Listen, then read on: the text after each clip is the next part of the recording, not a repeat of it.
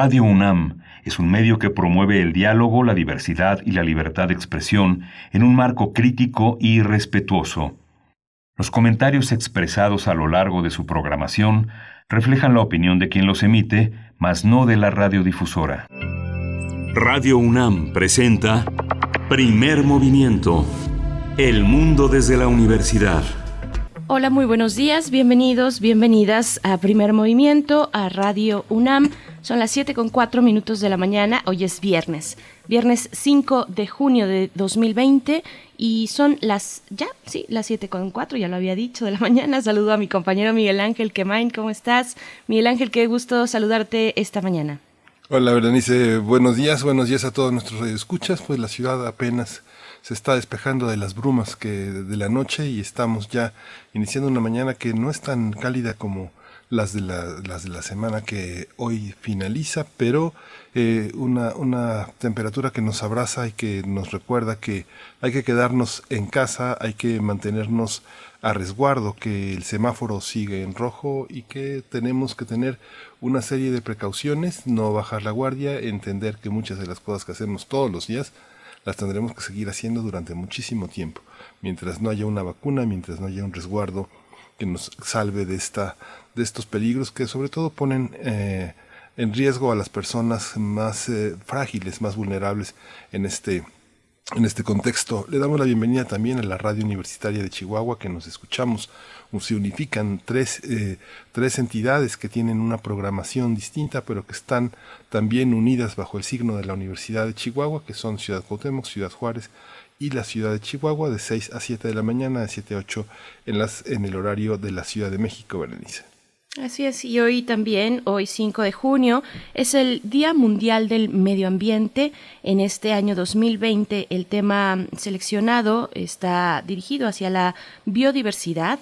Es una fecha instaurada desde 1974 por la Organización de las Naciones Unidas y que pretendió y pretende aún ser una plataforma pues global de, de alcance global y público que reúna a gobiernos, a empresas, a ciudadanos, en fin, a todos y todas en torno al asunto ambiental que es pues un asunto apremiante. De hecho, tendremos eh, una conversación al respecto de lo que implica este día, llegar a este Día Mundial del Medio Ambiente en este año 2020. Y, y también, bueno, ya lo decía, saludamos a la Radio Universidad en Chihuahua y a aquellos y a todos y a todas quienes nos sintonizan en el 96.1 de FM, en el 860 de AM también y en www.radio.unam mx Hoy viernes que también para nosotros, recuerden, es día de complacencias musicales, así es que pueden ir enviando a nuestras redes sociales sus complacencias, las peticiones musicales que quieran escuchar esta mañana y con mucho gusto las vamos a sonar, a transmitir. Arroba P Movimiento en Twitter, ahí nos pueden enviar complacencias, comentarios y todo lo que quieran, GIFs si quieren también por supuesto, arroba P Movimiento en Twitter y Primer Movimiento UNAM en Facebook, así nos encuentran y pues bueno, vamos a tener un arranque interesante, Miguel Ángel. Sí, justamente eh, en conmemoración del Día Mundial del Medio Ambiente vamos a conversar eh, con el doctor Juan Fornoni. Él es director interino del Instituto de Ecología de la UNAM, tuvo un nombramiento recientemente y bueno, vamos a eh, eh, explorar toda esta, toda esta situación. Y bueno, pero vamos a arrancar, vamos a arrancar con el tema de la movilidad y los nuevos espacios ante la COVID-19 y con un, con un arquitecto que es conocido entre nosotros. Hemos reflexionado muchísimo con él sobre el tema de la ciudad. Él es Emilio Canek, que es coordinador del Colegio Académico de la Facultad de Arquitectura de la UNAM. Y después llegará nuestro radioteatro, viernes de radioteatro también, el mal humor y la rama. Y la rama es el radioteatro, la selección de esta mañana de Lemony Snicket, arte de Matthew Forsyth. Es la traducción de Roxana Ehrman en la editorial, eh, desde la editorial Santillana, Lo que leo 2017. Es la selección de radioteatro para hoy. Sí, vamos a tener en la nota internacional la sexta extinción masiva de especies, sí Oyó bien la sexta extinción masiva de especies que abarca más de 500 especies con el doctor Gerardo Ceballos. Él es licenciado en biología por la UNAM, por la UAM Iztapalapa, es maestro en ecología por la Universidad de Gales y doctor en ecología por la Universidad de Arizona. Y después llega la poesía necesaria, la voz de Miguel Ángel Quemain, para pasar también a nuestra mesa del día, la situación del periodismo en México. Vamos a estar conversando con el maestro Armando Rodríguez Luna. Él es director de proyectos de la organización CACEDE y también nos acompañará en la misma mesa Leopoldo Maldonado, abogado especialista en derechos humanos, subdirector regional de la organización Artículo 19. Y vamos a concluir esta edición de Primer Movimiento con eh, una convocatoria eh, relacionada con la discapacidad y la radio. Vamos a hablar con Valtier Mejía. Él coordina la plataforma diradio.mx, la primera emisora online en México hecha por personas con discapacidad visual y algunas otras discapacidades que los han unido para enfrentar el tema de la información, del periodismo y ponerse en línea a través de uno de los instrumentos más nobles de la comunicación que es la radio, la radio online la radio online. Pues bueno, vamos a ver de qué se trata. Y bueno, vamos ahora a nuestro corte informativo, cómo amanecimos hoy en temas de COVID-19, tanto a nivel nacional, internacional y lo que realiza nuestra universidad. COVID-19. Ante la pandemia, sigamos informados. Radio UNAM. La Secretaría de Salud informó que el número de decesos por enfermedad de la COVID-19 aumentó a 12.545. De acuerdo con el informe técnico ofrecido ayer por las autoridades sanitarias, los casos confirmados acumulados se incrementaron a 105.680 y el de sospechosos a 46.659. El presidente Andrés Manuel López Obrador explicó ayer que la cantidad de 1.092 personas muertas por la enfermedad de COVID-19 reportada por autoridades de la Secretaría de Salud el miércoles pasado es resultado de un ajuste en el número de defunciones que se habían registrado o no se habían dictaminado, pero dijo que no corresponden a las personas fallecidas en un solo día. Durante su conferencia matutina desde Palenque, Chiapas, el presidente indicó que de 30 países por tamaño de población, México se ubica en el lugar 18 de personas fallecidas por la pandemia. Claudia Sheinbaum, jefa de gobierno de la Ciudad de México, informó que buscarán que las empresas realicen el pago de salarios en diferentes días para evitar filas en bancos y cajeros. Durante su videoconferencia, Sheinbaum dijo que se mantiene un diálogo con las instituciones bancarias para que se apliquen medidas sanitarias al interior y fuera de sus instalaciones. Y en información internacional, Antonio Guterres, secretario general de la Organización de las Naciones Unidas, dijo que en una futura vacuna contra el coronavirus deberá ser considerada como un bien público mundial durante la apertura de una cumbre virtual internacional de recaudación de fondos para la Alianza para la Vacuna, Guterres afirmó que la mayoría de los líderes mundiales están de acuerdo con esta propuesta. Esta cumbre de más de 50 países pretende recaudar 7.400 millones de dólares para mantener las campañas mundiales de vacunación contra el sarampión, la poliomielitis y la fiebre tifoidea. En información eh, de la UNAM ante la pandemia por el SARS-CoV-2, la Biblioteca Nacional de México ha respondido con, servicios digitales seguros. Eso lo dijo Pablo Mora Pérez Tejeda, él es director del Instituto de Investigaciones Bibliográficas de la UNAM. Este, esta declaración tuvo lugar durante el conversatorio virtual La lectura, la biblioteca y la pandemia, que es una reflexión bilateral sobre bibliotecas y universidades en este periodo de contingencia sanitaria. Pablo Mora dijo que la Biblioteca Nacional apuesta por el acceso abierto mediante el impulso a la interacción virtual y vinculación con otros acervos. Así es, también mencionó que una de las mejores vacunas, así dijo, en estos momentos son los instrumentos que guardan las bibliotecas, el libro y la lectura, que atraviesan el tiempo y el espacio, además de fomentar la imaginación, la memoria, la historia y el conocimiento.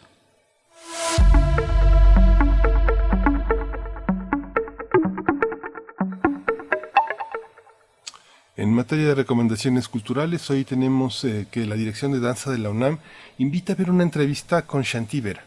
Shantiver, el coreógrafo de País Gravedad, que hablará en torno a los aspectos sociales, personales y artísticos que lo llevaron a la creación de esta obra. La entrevista se va a transmitir hoy a las 8 de la noche y, va a ser a través de la página de Facebook de la Dirección de Danza de la UNAM, con una repetición el sábado a la misma hora. Y también ahí mismo, en la dirección de danza, eh, está la invitación para disfrutar de la función dominical del taller coreográfico de la UNAM, el TIC UNAM, para, eh, bueno, a través de su página de Facebook también serán transmitidas obras de repertorio del taller y al finalizar se llevará a cabo una sesión de preguntas y respuestas en vivo con Diego Vázquez, quien es director artístico del taller coreográfico de la UNAM, acompañado de artistas invitados. La función dominical será transmitida al mediodía, a las 12.30 del día y también la pueden encontrar ahí en el sitio de Facebook UNAM Danza. Y pues bueno, con esto nos vamos a ir con música. Miguel Ángel, ¿qué es lo que vamos a escuchar para esta mañana? Hoy no tenemos una música. Ah, ya, ya la tenemos, ya estoy este, sí, sí, tenemos. checando aquí. Sí, justamente vamos a escuchar nada menos que Imagina de John Lennon. Vamos.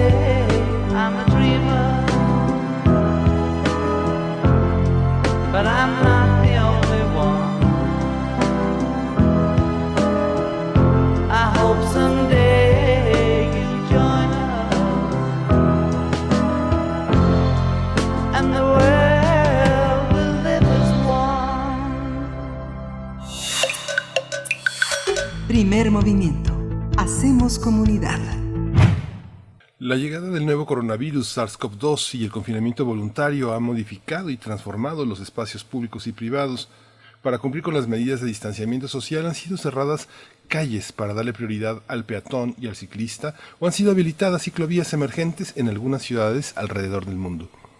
Asimismo, espacios públicos como parques, estadios, museos, cines, teatros fueron cerrados para evitar la propagación del coronavirus. También se han implementado protocolos para evitar aglomeraciones en el transporte público.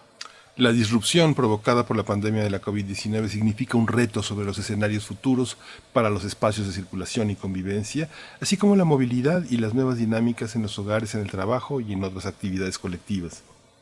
Y pues esta mañana tendremos una conversación sobre los espacios públicos y privados ante la pandemia del nuevo coronavirus. Este día nos acompaña Emilio Canek. Él es arquitecto, coordinador del Colegio Académico de la Facultad de Arquitectura de la UNAM y bueno, ha estado aquí en distintas ocasiones en primer movimiento. Emilio Canek, gracias por estar con nosotros esta mañana. Buenos días, ¿cómo estás? Berenice Miguel Ángel, buen día, ¿cómo están? Hace mucho tiempo que muy por allá contigo. y pues finalmente ¿Eh? nos reencontramos este día. Sí, ya mucho tiempo. Qué bueno que, vuelves a estos micrófonos. Muchas gracias por aceptar. Gracias, Canek. Gracias a ustedes. Gracias, Canek. ¿Cómo entendemos la, la movilidad hoy? El, gobierno de las ciudades del país han estado a la altura de, la, de las demandas que ha propuesto esta eh, enfermedad? Mira, yo creo que había que entender esta, esta situación probablemente eh, desde el concepto del tiempo. Pero yo lo quisiera abordar desde ahí porque parece que, que las ciudades mismas en, en cómo están siendo concebidas, pero también cómo están siendo habitadas, obligan a, a tomar una serie de, de, de medidas eh, desde los gobiernos, pero también desde los ciudadanos, como para poder resolver el tema de, de acortar los, los tiempos y eso tiene que ver incluso con todas las medidas de, de transporte, pero también de, estrategias sociales que se van organizando o autoorganizando como para resolver estos temas. Entonces, parece que, que en esta situación eh, se está obligando una, a una, yo no, no, no quiero llamarle esta nueva normalidad, pero finalmente parece que ese es el concepto que se va a instaurar eh, sobre cómo empezar a identificar las medidas que permitan estas, estos distanciamientos y esta menor densidad social física que, que de alguna manera va a tener otras condiciones de, de, habitabilidad en las en los entornos urbanos. En esta medida me parece interesante que, se esté hablando de estas eh, medidas de mitigación alrededor de estas, vías emergentes y demás, pero también me parece que, que habría que, que insistir en, el, en, el, en la lógica del, del transporte público y en cómo esta eh, readecuación de las condiciones en cómo los transportes públicos pueden ser unas medidas importantísimas para desahogar el tema del tráfico en las ciudades también pueden ayudar a disolver el tema de la a, resolver el tema de la movilidad. Parece que la la idea de, de, esta imagen que nos que, que nos aparecía en, en, los primeros días de la, del confinamiento donde aparecían calles vacías, pero todavía el metro aparecía con una densidad brutal de gente. Eh, parece que esa esa es la gran problemática que se, que se que se sigue vislumbrando en el horizonte si no se toman medidas sobre todo en un transporte masivo como puede ser el el metro, ¿no? La otra situación creo yo tiene que ver con el tema del escalonamiento en los horarios eh, laborales, escolares y demás, ¿no? Me parece que ahí hay otro tema pendiente y que de alguna manera parece que está eh, empezando a generar también una serie de opciones, eh, no solamente también desde la desde el Estado, sino también desde la iniciativa privada o desde las escuelas y, y todo el sector educativo, como para poder empezar a encontrar estructuras de movilidad que permitan un escalonamiento definido, como para evitar justamente estas aglomeraciones en las horas pico y poder repartir esas horas pico durante todo el día para poder resolver estas, estas medidas de densidad física a las que nos encontramos normalmente en los centros urbanos. Claro. Emilio Canek, eh, finalmente, vaya, a mí me gustaría como también que nos compartieras una reflexión, tú como experto en el espacio, en el espacio urbano, eh, en la arquitectura, eh, que nos compartieras ¿Qué es lo que has estado reflexionando para esta nueva normalidad? Dices que no le quieres llamar así, me gustaría saber por qué, me quedé con la curiosidad, pero, pero ¿qué va a pasar? ¿Cómo, ¿Cómo empezar a proyectarnos en este momento? Todavía estamos en semáforo rojo, no podemos salir de nuestras casas aquellos que tenemos la oportunidad de, de quedarnos, pero finalmente hay de por medio pues básicamente todos, desde escuelas públicas y privadas, eh, los pequeños y grandes y medianos negocios, eh, el, tránsito en los distintos espacios de trabajo.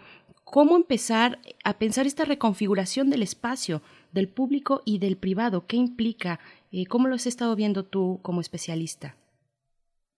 Pues mire, yo creo que el, el tema de la de la normalidad era el problema, ¿no? O sea, parece que al final esto está convirtiendo también en una en un motivo de reflexión sobre qué habíamos hecho con este planeta, qué habíamos hecho con las relaciones sociales que se resolvían o se conflictuaban en el espacio y en el espacio público y parece que, que estamos cayendo en cuenta en esta lógica de que la normalidad era el problema. Por eso, por eso parece que, que de repente vale la pena hablar del, del, del tiempo también como ese concepto que, que de alguna manera el sistema nos ha obligado a, verlo como una o con un parámetro de productividad.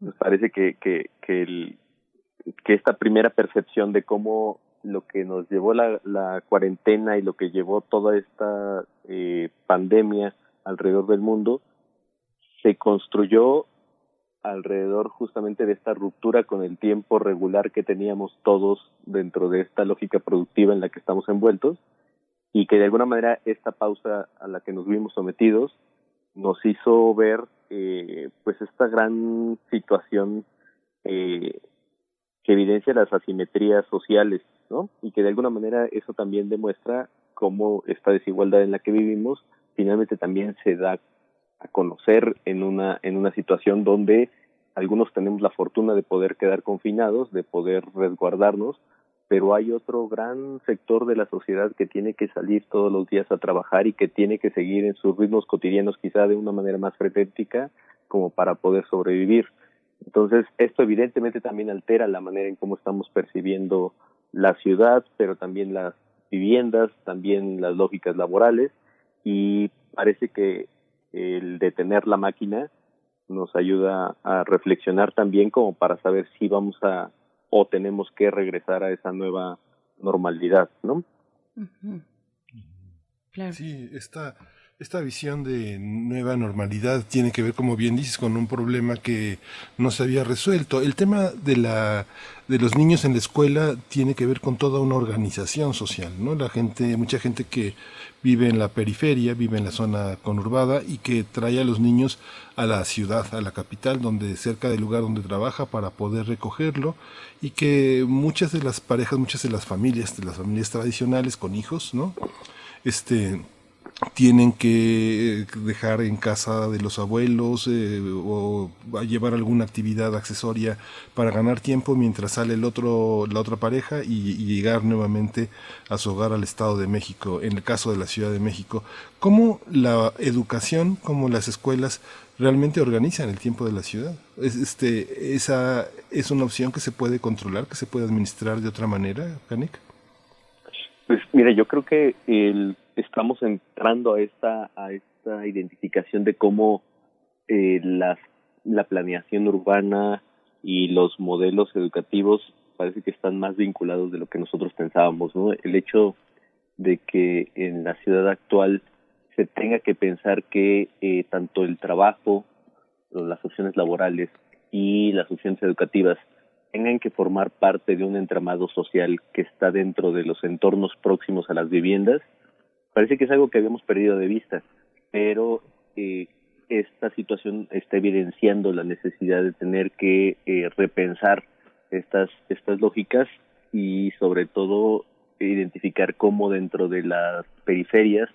finalmente se están configurando estos sistemas tributarios a las centralidades urbanas y que finalmente obligan a, a, a pensar también en cómo estos eh, esta circulación y este sistema de transporte tiene que tener una, una eficiencia que resuelve estos grandes trayectos como para poder hacer que la que los niños pero que también los padres puedan llegar a tiempo a sus espacios laborales. Entonces, me parece que, que hay por ahí eh, lecciones importantes que nos tienen que, que obligar a, a pensar otra vez en estas políticas públicas que identifican estos modelos de gestión, en donde tanto los espacios educativos como los espacios laborales sean considerados como parte de los entornos que pueden hacer una comunidad y que pueden formar parte de un barrio y que pueden otra vez convertir esta lógica centralizada de, de, la historia de las ciudades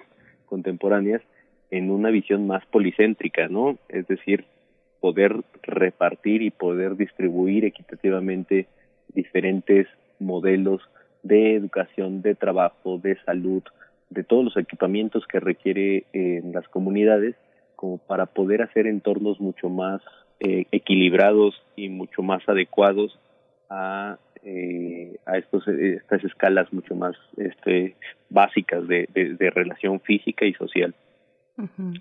Eh, también es que Emilio hablamos de pues de un país muy amplio, muy extenso, muy diverso, donde no solamente hay ciudades pequeñas y grandes, zonas conurbadas también, eh, espacios semirurales y rurales, en fin, hay una gran diversidad. Hay, hay en los espacios eh, semirurales y rurales comunidades que tienen otras dinámicas, otras lógicas. Eh, y, que, y que parten sus relaciones, eh, que sus relaciones parten de, de, otros supuestos distintos a la productividad acelerada que tenemos en una ciudad como, como la Ciudad de México o como eh, Monterrey o, Guadalajara, que por cierto ayer pues con todas estas protestas ahí vimos cómo ese ritmo también sigue esa conglomeración o aglomeración de personas en torno a una exigencia de justicia eh, en, en, medio de, pues, de una cuarentena, eh, lo mismo que estamos viendo en Estados Unidos, en fin, es, es muy diverso y muy complejo, pero ¿cómo empezar a pensar entonces esta redistribución del tiempo y del espacio y de cómo moverse en los distintos espacios eh, en, este país? Mira, yo creo que hemos tenido una, bueno, una serie de lecciones. El, en algún momento incluso se pensó si se nos había arrebatado lo último que nos quedaba eh, en, en la sociedad, que eran las calles, como para poder manifestarnos. Y parece que, que lo que está sucediendo en los últimos días está demostrando que no y está demostrando que puede haber todavía estas condiciones de una eh, reivindicación activa de los de las demandas sociales y de las demandas políticas que surgen en todas partes de, del mundo y que eso da cuenta de que pues finalmente hay todavía alternativas que muestran o que demuestran que la solidaridad humana, pero que también la desigualdad y que también el racismo y problemáticas similares persisten y que de alguna manera esto eh, da cuenta de, de, de esas otras alternativas que dentro del plano de lo común, de, lo, de la pequeña escala, empiezan a surgir. Seguramente varios de, de los que nos escuchan seguramente con ustedes mismos habrá pasado que eh, se empiezan a identificar estos tejidos sociales subyacentes dentro de las lógicas urbanas que hablan de la recuperación de estas redes solidarias de eh, pues del, de los de la distribución de servicios que encontramos cotidianamente en la calle. Es decir eh, las tienditas de la esquina que teníamos abandonadas por las tiendas eh, departamentales o los supermercados, finalmente parece que están teniendo en sus ubicaciones barriales esa forma de vincularse con las, los vecinos, con las comunidades o la gente que ofrece algunos servicios directamente a domicilio y que van eh, circulando por la calle con altoparlantes para poder distribuir estas eh, posibles ayudas o, servicios específicos de venta de, algún producto, de algún alimento y demás, parece que están dando cuenta de que puede haber todavía estas redes solidarias de apropiación de las de los de los espacios públicos, de los espacios urbanos y que eso puede reentramar un tejido social que parece que no pertenece a la esfera pública de lo que conocíamos como el diseño urbano eh, contemporáneo, ¿no? Es decir, este que está eh, pleno de, de jardineras, de arriates, de volardos, de luminarias, que de alguna manera responden a una imagen urbana que probablemente no tenía identificados estas otras estas otras lógicas porque nunca están consideradas dentro de los espacios públicos o incluso dentro de las redes de comunicación y de servicio que se pueden ofrecer a los a los vecinos. Entonces, parece que que dentro de toda esta tragedia que estamos viviendo, empiezan a, reivindicarse quizá con mayor fuerza la posibilidad de la ocupación del espacio público eh, o incluso estas eh, nuevas formas de, de, organización que pueden ir eh, orientadas a, buscar este, yo lo llamaría, llamaría un bienestar autoorganizado, que digamos que de alguna manera va tratando de configurar esta primera fase de sobrevivencia donde se ofrecen servicios básicos, pero que probablemente en algún otro momento pueda significar también un, un segundo paso en donde eh, vamos a ver cómo la gente misma puede empezar a, reivindicar esos modelos sociales que refuercen el sentido de comunidad. Parece que, que lo que ahora estamos viendo que, que son los que empujan esta parte de la, de la manutención y del sacar a flote toda la estructura que socialmente se requiere como para, para seguir eh, pues, trabajando, viviendo y, desarrollando las actividades cotidianas en las ciudades, eh, son esas estructuras sociales que finalmente han sido sometidas a estos procesos de marginalidad, pero que de alguna manera son los que están eh, reivindicando justamente la ocupación de, esos, de los espacios públicos como para seguir llevándonos adelante. Lo hemos visto sobre todo, por ejemplo, en Estados Unidos, donde, donde es esta población migrante eh, que de alguna manera ha tenido que mantenerse en las calles como para poder seguir sobreviviendo, pero también sirviendo a las necesidades de lo que las grandes urbes requieren.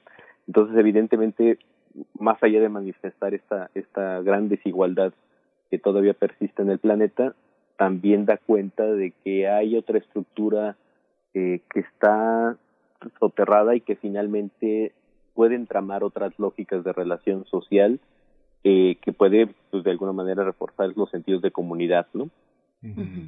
Fíjate, eh, Emilio, habíamos hablado a raíz del tema del, de eh, eh, del terremoto del 2017, cómo la ciudad va teniendo una posibilidad como de relativizar toda la el tema de la renta del suelo y de los privilegios por zonas. Sabemos que es muy difícil, ¿no? Sabemos que, no sé, una ciudad como París tiene la Rive Gauche y la, la eh, la Rive Droite, una, una ciudad donde está separada por eh, por privilegios, por, por oficios, o no sé, Los Ángeles también con sus grandes avenidas con sus grandes rápidos que separan también la, la pobreza de la riqueza, o Nueva York, la, la, Nueva Jersey, todo este tipo de ciudades tienen este tipo de cosas, pero cuando se pensaba en reubicar a los damnificados del sismo, se pensaba en reubicarlos en espacios comunitarios, en, no sé, en colonias diferentes, la colonia Roma o incluso la colonia Condesa, la Escandón, por decir una parte de la ciudad de la delegación Cuauhtémoc, y la gente se negaba, decía que no quería estar con cierto tipo de gente, ¿no? Uno piensa en ciudades como Marsella, donde el, el enojo que, los, que, que la gente de bien tiene contra la gente que le estorba es que, por ejemplo, no quieren que los árabes estén en, en, zonas eh, de privilegio porque tienden la ropa en los balcones o porque escuchan música alto volumen o porque en el ramadán se, la, la, vida transcurre en la noche, ¿no? Este tipo de cosas, ¿cómo tú crees que es posible en un gobierno como el que tiene la Ciudad de México relativizar esas zonas de privilegio, esas zonas que hoy tienen una renta enorme, pesar una renta en la Condesa o en Polanco pues mucha gente prefiere pagar en vez de seis mil pesos por un cuarto, irse a Tecama, de Camac 7 y pagar seis mil pesos por una casa, ¿no? ¿Cómo ves esa parte? Yo creo que estamos en este momento de, de poder redefinir esas, esas lógicas urbanas. Me parece que el hecho de que estemos frente a una situación como esta siempre obliga a, a, pensar de una manera mejor las cosas. Por eso me, me parecía interesante el concepto del, del, del tiempo y de esta maquinaria detenida que finalmente nos, nos puede ayudar a repensar las cosas y los caminos a donde nos estamos moviendo. Eh, las, los conceptos que se utilizaban en los últimos años sobre la ciudad contemporánea obedecían a, o, obedecían a unas lógicas de densidad, de que pensáramos que a mayor densidad las ciudades iban a ser mucho más sustentables, mucho mejor planeadas, porque evidentemente resolvíamos el tema de las distancias. Pero con situaciones como esta, finalmente se pone en cuestión de nueva cuenta si realmente la densidad como la pensábamos nos va a permitir seguir adelante con otras crisis que seguramente vendrán en los próximos años.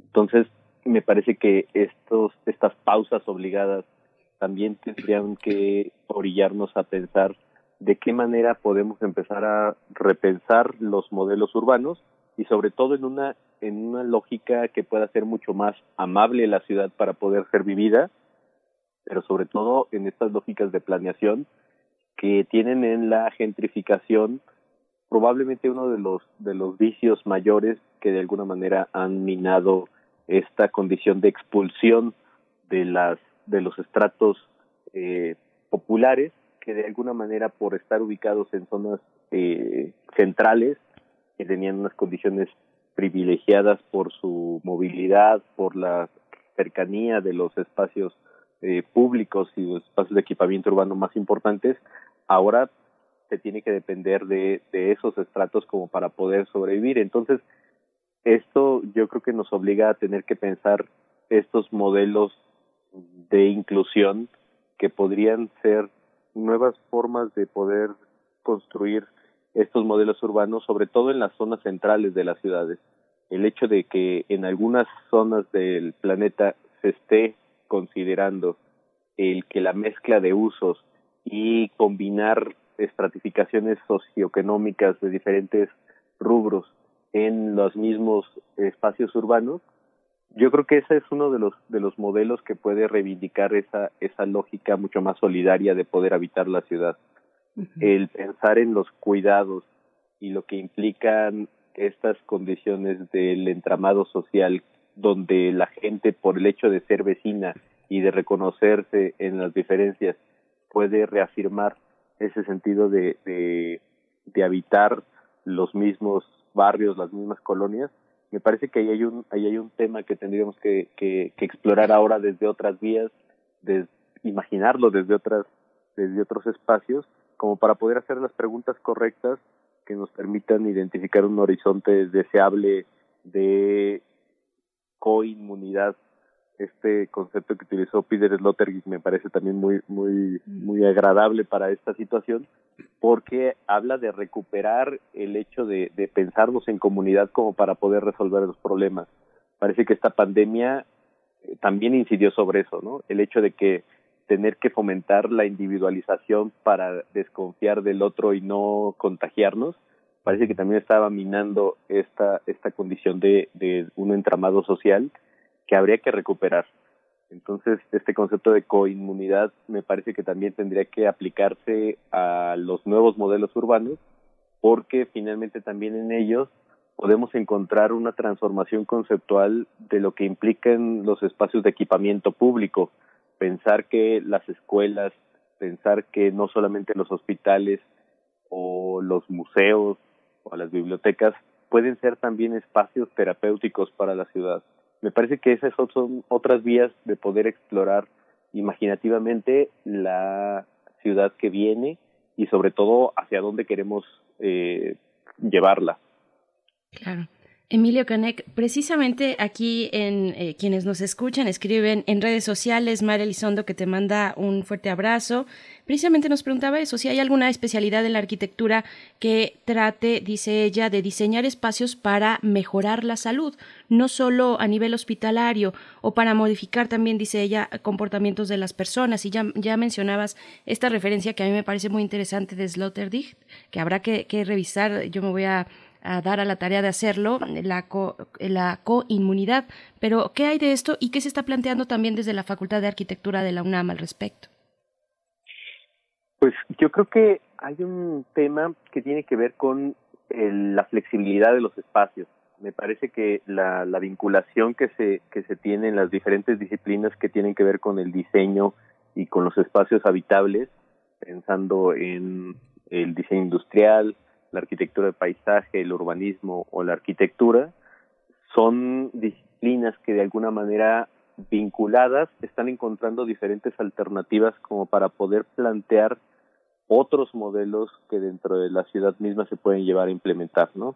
Es decir, creo que el hecho de que en algún momento se pensó que estas mascarillas que se están empezando a fomentar de una manera mucho más frecuente o incluso pensar en las transformaciones que las ciudades tienen con estas ciclovías emergentes o pensar en las adecuaciones de espacios que tienen grandes áreas cubiertas como para convertirlas en espacios de, equipamiento hospitalario, están abonando en esa vía. El punto es darnos cuenta que se requiere pensar en la flexibilidad de los espacios como para poder hacer una transformación mucho más radical cuando se requiera.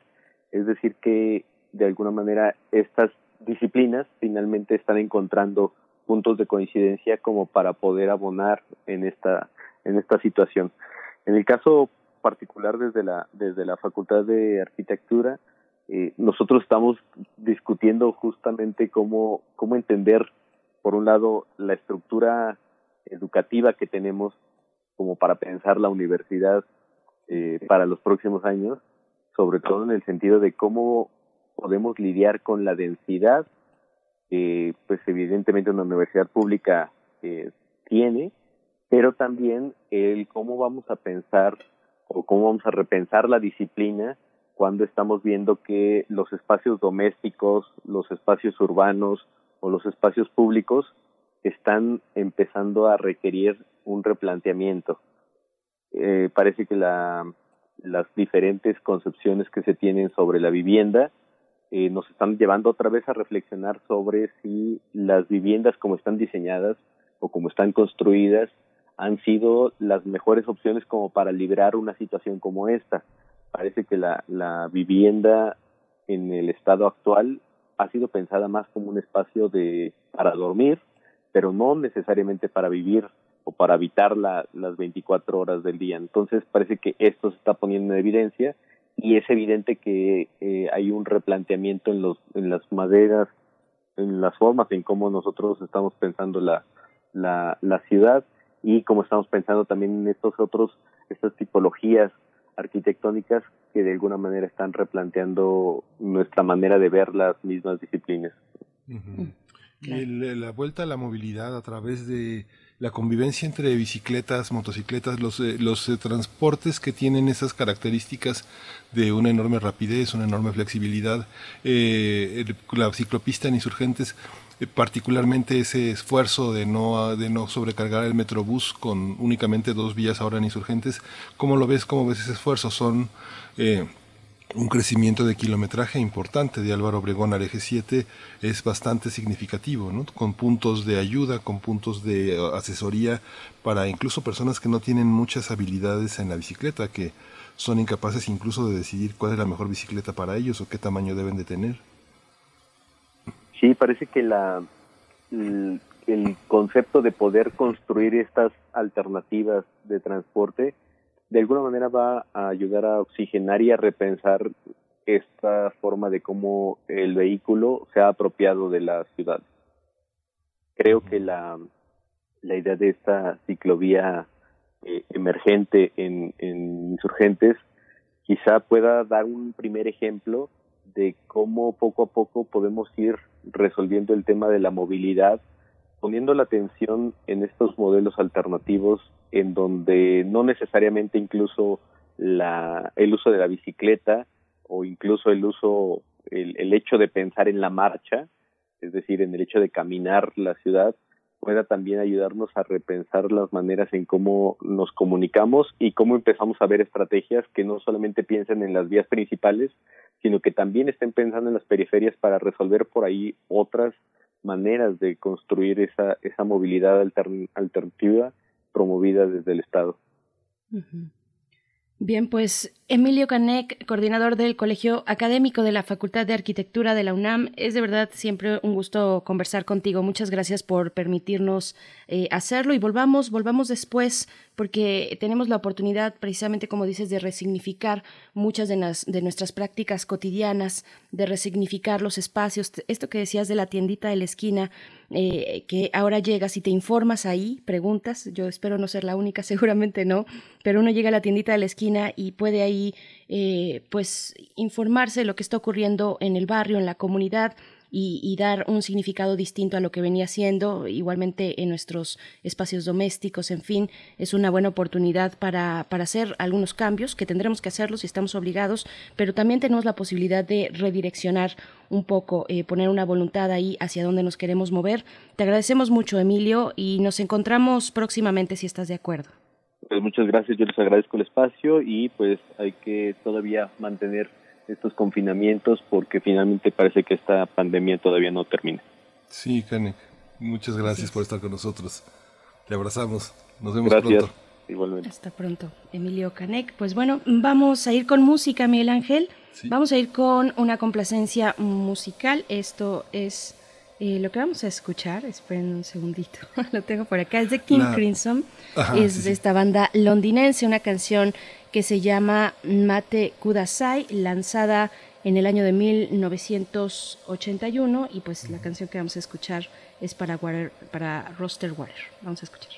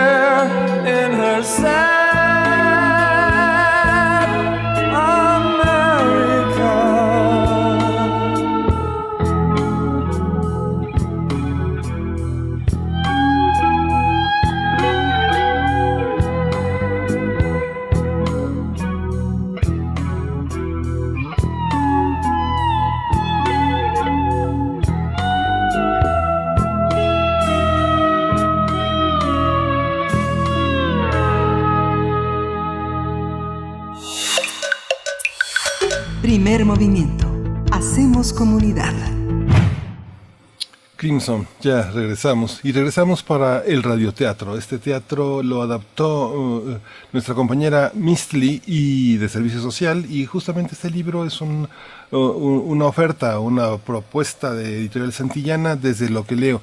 Es El mal humor y la rama de Lemony Snicket.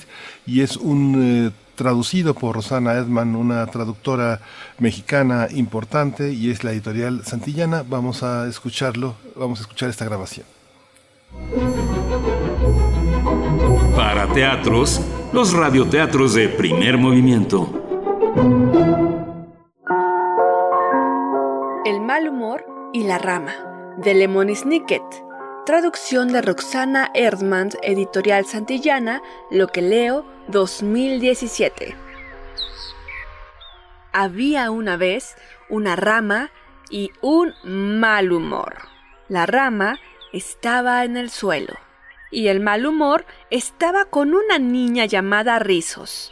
Rizos había estado con el mal humor durante dos horas, desde que vio la heladería y no logró conseguir ningún helado.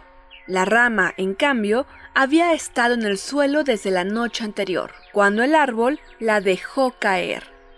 Rizos recogió la rama y la usó para molestar a su hermano. Rizos, eso no está bien. Discúlpate con Napoleón y arroja esa rama a los arbustos. Pero Rizos había disfrutado mucho molestar a su hermano, tanto que su mal humor había desaparecido. Ahora su mamá era quien lo llevaba. La rama no dijo nada, ni siquiera cuando un mapache la levantó. ¿Quién sabe qué quería hacer el mapache con la rama? Pero salió corriendo de entre los arbustos y asustó a un señor llamado Lu. ¡Achis piachis! dijo Lu, que es lo que siempre decía cuando algo emocionante pasaba. Sus pies como que bailaron un poquito y se cayó en un charco. La mamá de Rizos no pudo evitarlo y empezó a reírse. Su mal humor se había ido. Se había ido con Lu. El sonido de todas esas risas sobresaltó al mapache y éste dejó caer la rama en el lodo. Oh, ¡Mira mis pantalones! Están hechos un espantoso desastre enlodado. La rama no contestó.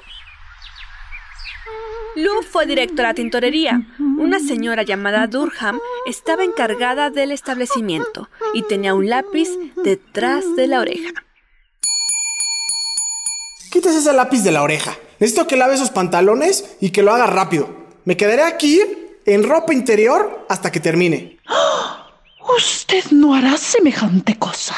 Este es un lugar familiar. Aquí tiene. Es un espantoso desastre enlodado.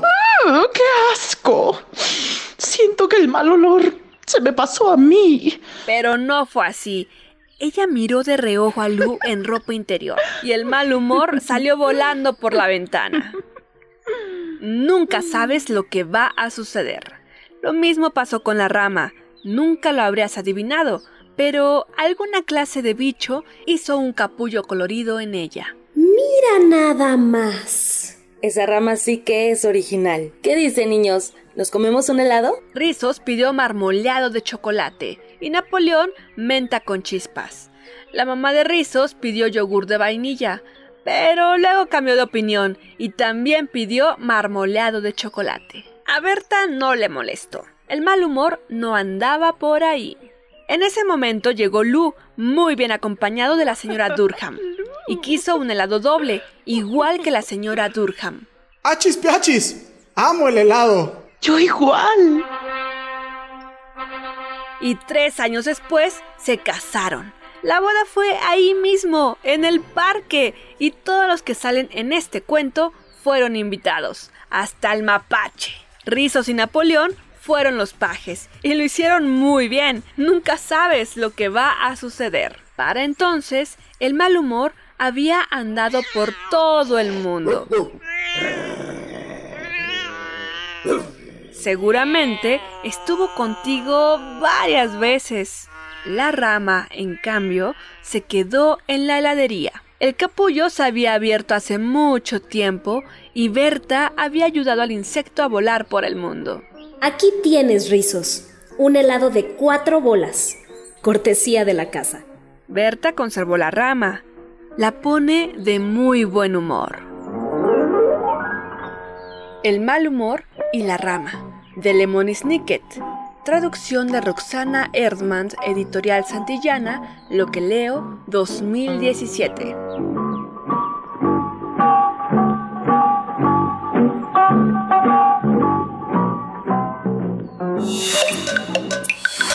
Primer movimiento.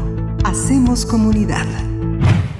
Bien, pues ahí estuvo nuestro radioteatro de esta mañana, esta adaptación que hizo nuestra compañera de servicio social, Mesli Montero, a quien le mandamos un abrazo y que desde que desde su llegada nos el año pasado pues nos ha instruido en estos en estas cuestiones del radioteatro. Ella es estudiante de eh, literatura dramática y teatro precisamente en la Facultad de Filosofía y Letras y en la voz también estuvo Tamara Quirós, Pablo Hernández, Alenca Ríos y nuestra productora Frida Saldívar que está, por cierto, en la cabina allá en Adolfo Prieto 133 en la Colonia del Valle eh, junto con Arturo González en los controles. Gracias, gracias a, nuestro equipo, pues que hace posible este espacio todas las mañanas. Miguel Ángel y también a todos los que están en sus casas, a esa parte del equipo que permanece en casa, atentos, guardando la sana distancia, pero con un trabajo también extenuante que ha tenido, pues todos estos días de información y, de poder eh, captar un poco el, el sentido que le queremos dar en este espacio a este momento complicado, Miguel Ángel. Sí, justamente esa, esa parte de la colaboración entre un equipo es algo fundamental y que le ha dado primer movimiento, pues eh, el espacio que tiene en la radio. Y esta conversación que tuvimos con eh, Emilio Canek, pues se ampliará, se ampliará porque la nueva movilidad en las ciudades también incluye, comentábamos en nuestro chat, de la movilidad de mujeres, una ciudad para mujeres. Muchas feministas, muchas pensadoras han señalado que hay espacios que son justamente un peligro para las mujeres, un peligro para los niños, un peligro para los ancianos, para los discapacitados. Hay una necesidad de integrar, de hacer una ciudad generosa que oferte muchas cosas para personas que son muy distintas, donde encallar, donde sobrevivir, donde salir a flote en una ciudad a veces tan adversa. ¿no? Por supuesto, sí, los espacios públicos y también los privados que ha quedado de, manifiesto en esta en este momento de confinamiento, el gran confinamiento.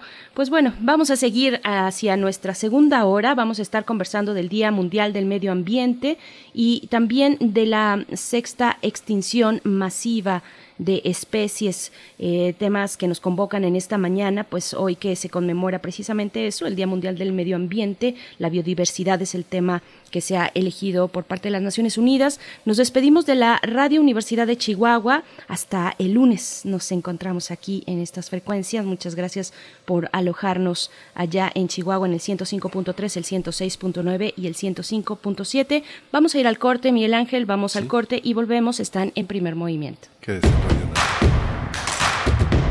Síguenos en redes sociales. Encuéntranos en Facebook como Primer Movimiento y en Twitter como arroba PMovimiento. Hagamos comunidad.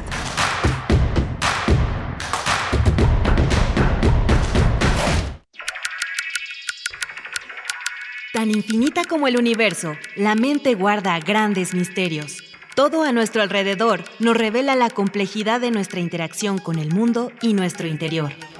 Adentrémonos en la psique humana. Generemos conciencia, psicología y sociedad. Con Berenice Camacho y las doctoras en psicología, Mariana Gutiérrez, Laura Ramos Langurén y el maestro Jorge Álvarez Martínez. Todos los lunes a las 18 horas por el 96.1 de FM. Y su retransmisión los jueves a las 19 horas por el 860 de AM. O si lo prefieres, escucha el podcast en radiopodcast.unam.mx. Radio UNAM, Experiencia Sonora. Tu derecho a identificarte es esencial. Por eso, tu INE ha trabajado en innovaciones tecnológicas que lo garantizan. Si no recogiste tu INE por la contingencia o la perdiste, como medida temporal podrás tramitar una constancia digital oficial. Tramítala del 25 de mayo al 1 de septiembre en INE.mx. Infórmate en INETEL 800 433 2000. Contamos todas, contamos todos. INE. Nadie tiene derecho a ejercer violencia y nadie tiene por qué vivirla. La violencia nunca es normal, nada la justifica. Si vives violencia, busca ayuda. No estás sola. Si ves o sabes de alguien que vive una situación de violencia, denuncia. Llama al 911. Ahí te escuchamos, te creemos y te apoyamos las 24 horas. Rompamos el silencio. Detengamos la violencia contra niñas y mujeres. No estás sola. Estamos para apoyarte. Gobierno de México. Las palabras que cuentan experiencias nos transportan a conocer diferentes pensamientos y culturas. Te invitamos a recordar el viaje que nos llevó a conocer la vida y obra de poetas en lenguas originarias. Voces desde la raíz. Voces desde la raíz. Entrevistas de poeta a poeta para encontrar un solo corazón. Acompáñanos en esta retransmisión los jueves a las 10 de la mañana y los domingos a las 15.30 horas, a partir del 4 de junio. Déjate envolver por esta producción de Radio UNAM y el Programa Universitario de Estudios de la Diversidad Cultural y la Interculturalidad. Radio UNAM, Experiencia Sonora.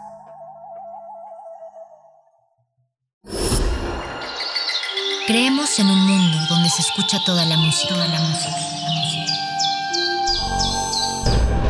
donde el conocimiento esté abierto al mundo, donde se ame de todas las formas.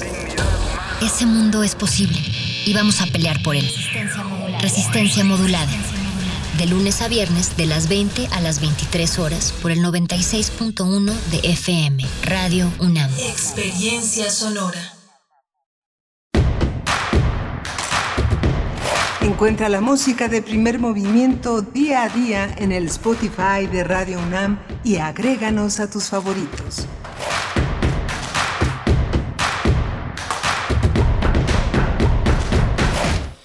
Regresamos aquí a Primer Movimiento, son las 8 de la mañana con 4 minutos y estamos aquí transmitiendo desde eh, la Colonia del Valle, desde Adolfo Prieto 133, pero desde la comodidad, desde el resguardo domiciliario en el que estamos Miguel Ángel Quemain y Berenice Camacho. Berenice Camacho, buenos días.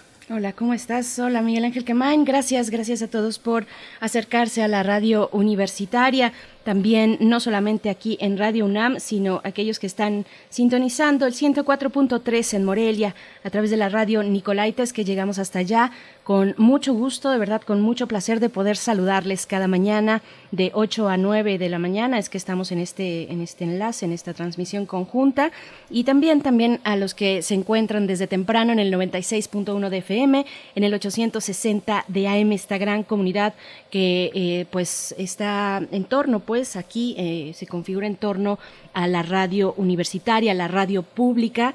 Y pues bueno, vamos a estar conversando durante esta hora. En nuestra nota del día nos detenemos para reflexionar sobre el Día Mundial del Medio Ambiente, que es el día de hoy. Eh, venimos también del el Día Mundial de la Bicicleta, en fin, toda esta serie de reflexiones que nos convocan en este momento de pandemia, donde hemos, nos hemos detenido, donde nos hemos Tal vez, si bien eh, lo hemos hecho, creo yo, nos hemos puesto a reflexionar sobre lo que implica eh, la ocupación, nuestra ocupación del espacio público. Eh, en fin, vamos a estarlo, vamos a conversar, conversarlo con el doctor Juan Fornoni. Él es director interino del Instituto de Ecología de la UNAM. En unos momentos más, Miguel Ángel. Y después nuestra nota internacional también abordará estos temas. Sí, vamos a tener en la nota internacional la sexta extinción masiva de especies lo vamos a abordar con el doctor Gerardo Ceballos. Él es licenciado en Biología por la UAM Iztapalapa, es maestro en Ecología por la Universidad de Gales y doctor en Ecología por la Universidad de Arizona. Una nota importante, una reformulación en la clasificación, en la conservación y el papel que jugamos todos en el planeta en, la, en mantener un, conjunto de especies que muchas son invisibles para nosotros, muchas de ellas vamos a decir, ahí están, ya, ya, ya la conozco, no sabía que se está despidiendo, ese tipo de eh, expresiones son las que especialistas como justamente el doctor Gerardo Ceballos nos alerta, nos previene y nos pone en sintonía con un mundo que, del que formamos parte y no somos más que una pequeña parte de ese gran mundo que nos rodea. Así es, y bueno, también es buen momento para saludar a quienes están escribiendo en redes sociales, en Facebook, en Twitter. Está David García por acá, dice que le gustó el radioteatro de esta mañana, que le recuerda que la sencillez de las cosas nos ayudará a superar los problemas. Saludos a todo el equipo, nos dice. María Elizondo está por aquí. Marta Elena Valencia, que ya pidió una eh, complacencia musical. Miguel Ángel Gemirán, siempre desde muy temprano. Miguel Ángel, muchas gracias por, por escribirnos en redes. Está eh, Rooster Water por acá, que sonó su canción hace un momento, algo de Kim Crimson, muy buena canción. R. Yermo también te saludamos con mucho gusto, Rosario Martínez, Abel Arevalo que también está pidiendo música. Hoy es viernes de complacencias musicales, así es que envíen a nuestras redes lo que quieran escuchar y aquí lo vamos a, sonar. Y pues bueno, a todos y cada uno de ustedes, Edel Jiménez también, que nos pide algo de Fangoria.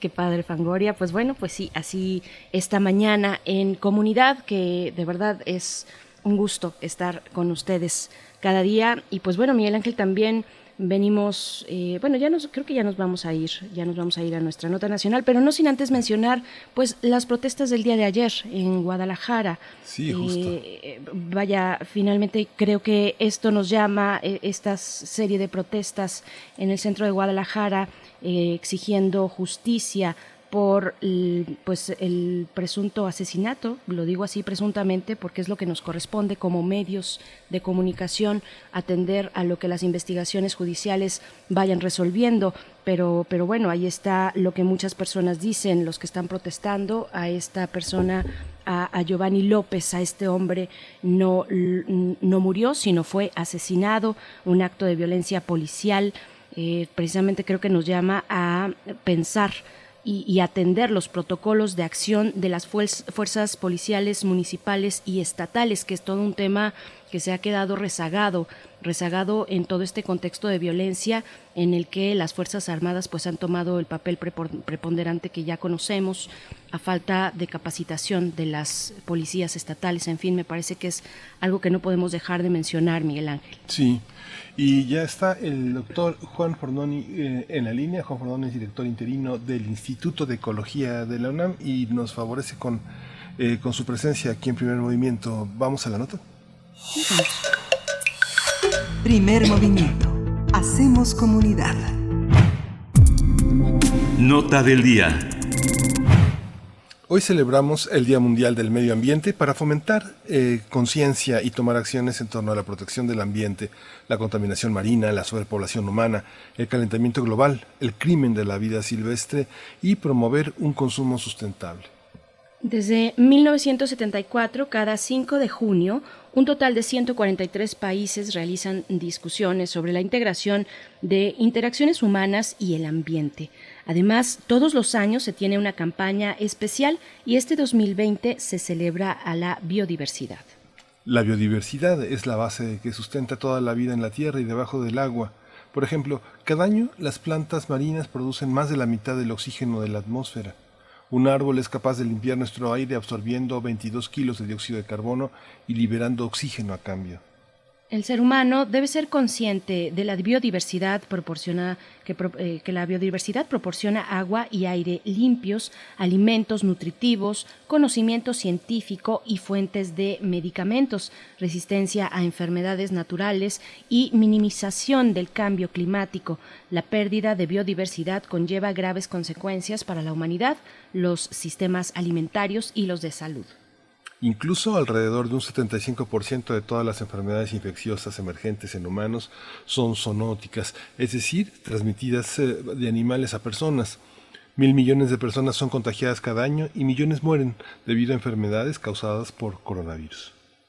Bien, pues realizaremos un análisis, una charla el día de hoy del Día Mundial del Medio Ambiente y el tema dedicado este año que es la biodiversidad. Para ello nos acompaña en la línea de primer movimiento el doctor Juan Fornoni. Él es director interino del Instituto de Ecología de la UNAM y nos da mucho gusto poder conversar esta mañana con usted, doctor Juan Fornoni. Gracias por estar aquí en primer movimiento. Buenos días, eh, Berenice y Miguel Ángel. Muchas gracias por la invitación. Gracias, doctor, por estar con nosotros. ¿Por dónde entrar en, un, en, un, eh, en una celebración que pone sobre la escena algo que parece que todos los días olvidamos?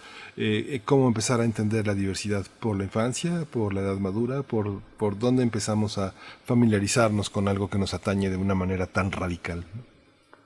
Bueno, la biodiversidad es, básicamente el entorno en el que vivimos. históricamente la hemos percibido como eh, las plantas y los animales y lo consideramos como un componente ajeno al ambiente urbano, donde vive la mayor parte del mundo en este momento en el planeta.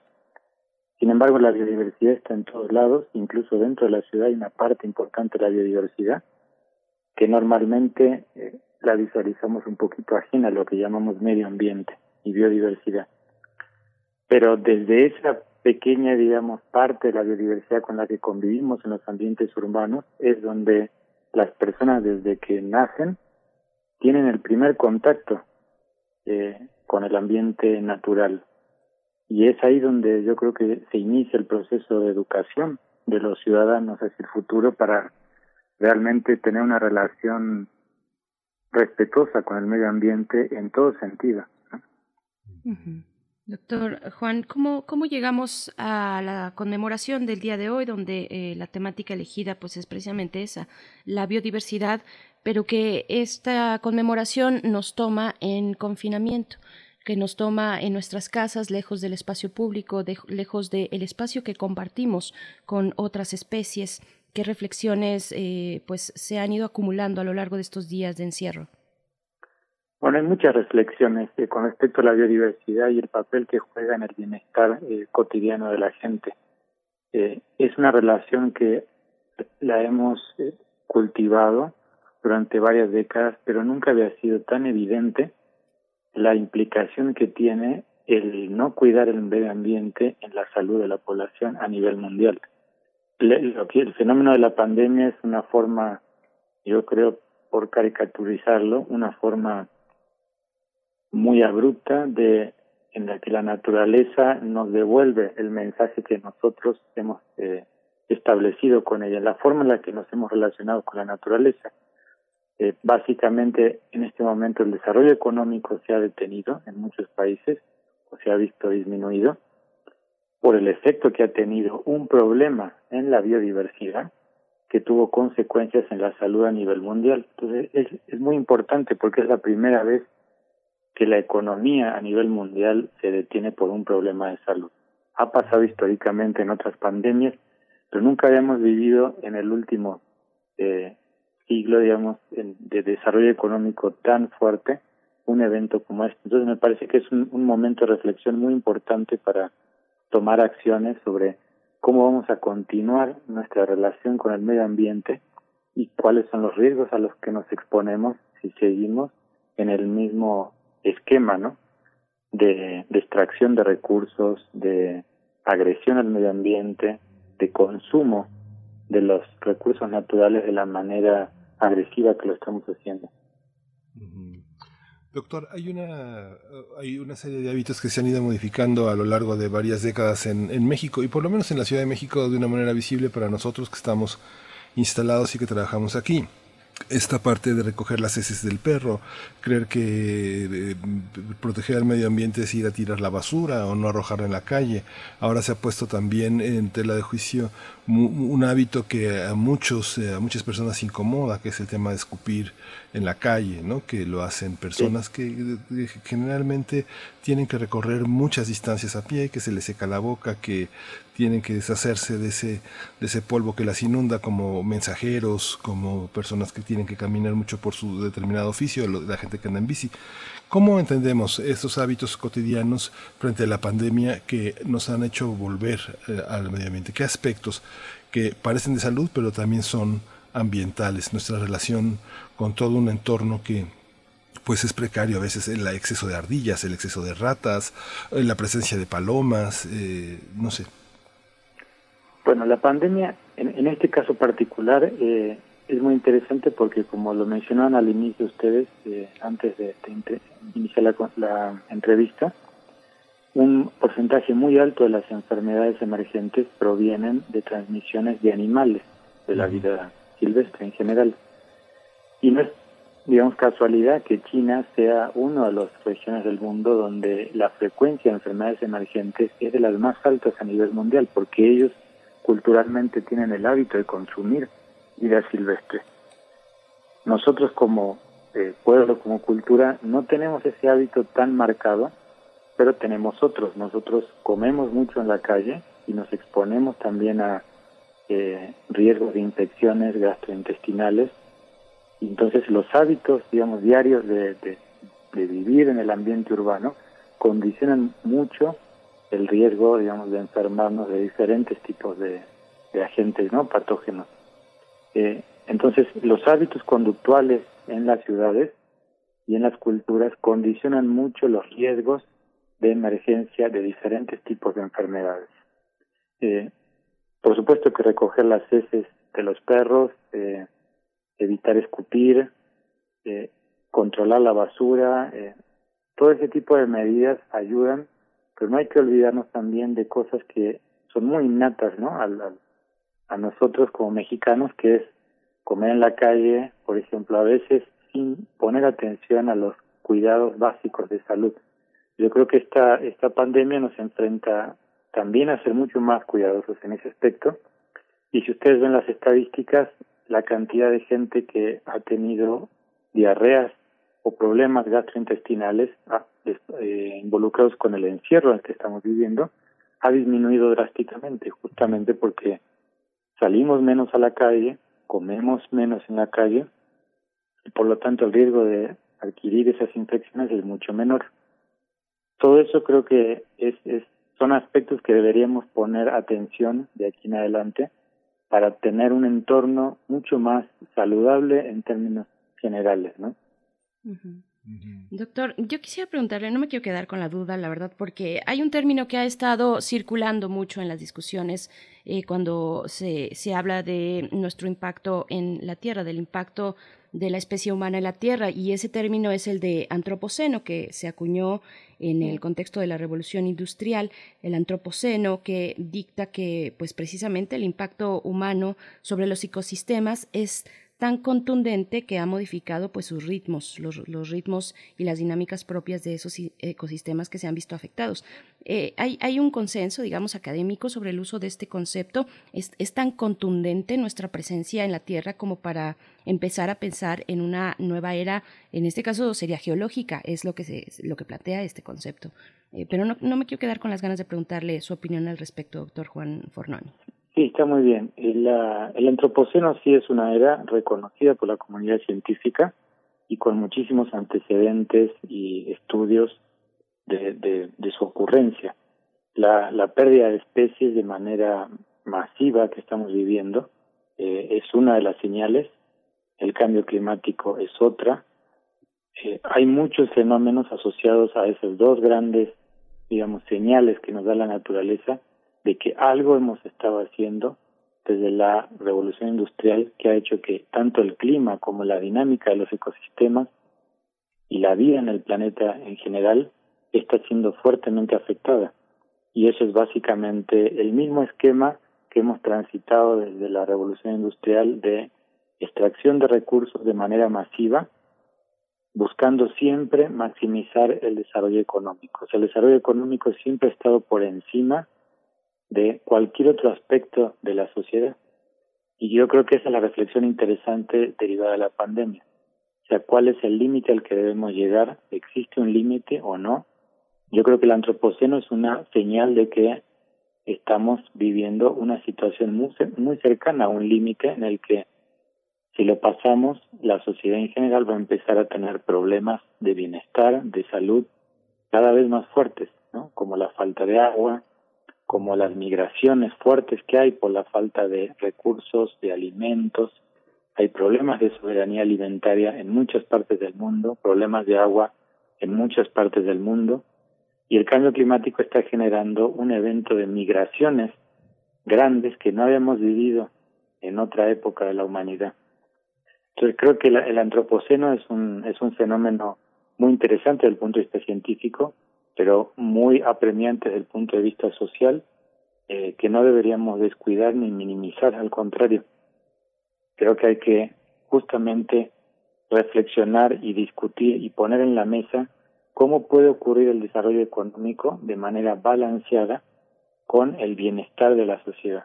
O sea, los pilares en este momento, digamos, del bienestar históricamente han sido el desarrollo económico y la salud, pero el medio ambiente nunca había sido considerado de manera tan importante como un componente clave del bienestar y del desarrollo. Y yo creo que esto pone de manifiesto que no puede haber desarrollo económico sin cuidado del medio ambiente, porque si no caemos en el círculo que tenemos hoy, una pandemia derivada de una afectación en la biodiversidad que genera una transmisión al humano y eso a su vez detiene el desarrollo económico. Entonces es muy importante ese círculo de desarrollo económico tiene que estar acoplado con cuidado del medio ambiente. Doctor, bueno, eh, hay pilares de, de, todo este tema. Digo, yo trato de no amargarme la vida, pero limpio las verduras, pongo agua para el café, pongo a cocer alimentos, este, pongo té, etcétera. Hago una sopa y hago la cuenta y pienso casi dos cubetas de agua que serían oro en Tláhuac, ¿no? Pienso, el agua, ¿cómo se distribuye? ¿Cómo podemos pensar el agua en las ciudades? Eh, ¿Qué clase de desafío ambiental significa eh, algo que parece tan natural, abrir el grifo, lavar los trastes, eh, entrar y bañarse, ir al baño? Este, ¿Cómo entendemos el agua? Bueno, lo primero que hay que entender es que el agua que consumimos es un porcentaje muy pequeño de todo el agua disponible que hay en el planeta. El agua para el consumo humano, el agua que llamamos agua dulce, es una cantidad tan pequeña que si no la cuidamos, estamos muy cerca de empezar a sufrir los efectos de la falta de agua. De hecho, como mencionas, en Tláhuac, en un montón de delegaciones en la ciudad, hay épocas del año o a veces durante todo el año donde tienen claramente problemas de agua. Y eso ha hecho que la gente empiece a recolectar el agua, porque es, digamos, la forma intuitiva más barata y más eh, accesible para la población para poder hacerse de ese recurso. Pero si eso se institucionalizara y se hiciera de manera más organizada a nivel general en las ciudades, México, por ejemplo, o el Valle de México, tiene una cantidad de agua de lluvia al año que si se pudiera recolectar de manera más masiva, podríamos disminuir mucho de los problemas de agua que tenemos, ¿no? Además de promover la conciencia para un uso mucho más racional. Yo creo que incluso, por ejemplo, regar las áreas verdes de la ciudad implica consumo de agua. Y la pregunta es, ¿por qué tenemos que regar un área verde? ¿Por qué no tenemos en la ciudad un área verde que se acorde con el ambiente en el que vivimos? ¿Por qué sembramos especies que no son de acá? Si las especies del Valle de México viven con el, el agua que cae en la época de lluvias, ¿no? hay muchas cosas que traemos de una inercia de haber creado un ambiente urbano que a lo mejor no es el más acorde al, al entorno de condiciones ambientales naturales que existían en el Valle de México y que siguen existiendo actualmente. Doctor, también, bueno, nos escriben en redes sociales, gracias a todos los que están en esta conversación. Eh, dice Tela, en Twitter dice, me preocupa cuando se habla de transmisiones, de la transmisión de enfermedades de animales a personas. Esto que estamos eh, desde el inicio mencionando como la zoonosis o enfermedades zoonóticas. y, yo le preguntaría, ¿cuáles son las precauciones que debemos tener eh, dentro de nuestras propias reflexiones cuando hablamos de esto, porque finalmente pues es parte o es resultado, o usted eh, coméntelo por favor, de nuestra invasión a, ciertos ecosistemas y de esta cuestión también que está comentando sobre traer especies eh, de, ajenas a un ecosistema, a un contexto como el urbano. hablamos de estas enfermedades, de la zoonosis cómo reflexionarlo para no poner en riesgo a las eh, especies animales que pues que están ahí que, que pueden generar que, que, se puede generar pues un contexto un conflicto eh, especies depredadoras en fin cómo cómo reflexionarlo doctor Miren, las, las enfermedades emergentes surgen eh, efectivamente porque empieza a haber un contacto cada vez más cercano entre ciertos componentes o ciertas especies de la biodiversidad y el entorno urbano o periurbano, ¿no? Semirural. Pero eh, antiguamente había menos incidencia de estas enfermedades porque había menos densidad poblacional. Entonces, básicamente, el aumento en la densidad poblacional a nivel mundial ha hecho que nosotros estemos como especie desplazando a otras especies. Pero evidentemente ellas también, digamos, luchan por sobrevivir igual que nosotros y en esa lucha tenemos contactos, ¿no? Ahora, también se conjunta esto con lo que les mencionaba, los hábitos de las diferentes culturas. Nosotros no nos imaginamos comiendo un murciélago en una sopa o comiendo otros animales salvajes en un guiso. Eh, sin embargo, aquí en México también, en, en, las comunidades nativas, en el pasado se consumían y en algunas todavía se consumen animales. Eso aumenta el riesgo de que nosotros adquiriéramos eh, enfermedades que ellos traen, ¿no? Ellos son vectores potenciales de, de agentes que nos pueden hacer daño a nosotros. Ahora, en la vida cotidiana, por ejemplo, estamos muy acostumbrados a que los animales domésticos conviven en nuestra casa, ¿no? Y conviven de una manera muy cercana a, a nosotros. Y no tenemos que olvidarnos que, que ellos tienen un grupo de organismos, microorganismos que están en su entorno, que están en su organismo, que pueden eventualmente pasarse al nuestro. Entonces los hábitos de, del manejo también de las especies domésticas en el ambiente urbano es muy importante tenerlos en cuenta porque eso también podría ser un riesgo eventual de enfermedades. Los perros cuando salen al parque están en contacto con heces de otros perros, las huelen, ¿no? Eventualmente pueden agarrar un pájaro muerto o jugar con una rata o un gato.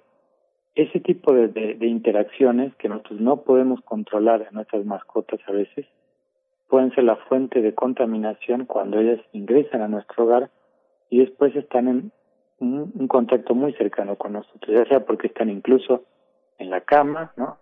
O porque simplemente los niños los abrazan, eh, les dan besos, ¿no? Al perro o al gato, como si fuera otro niño.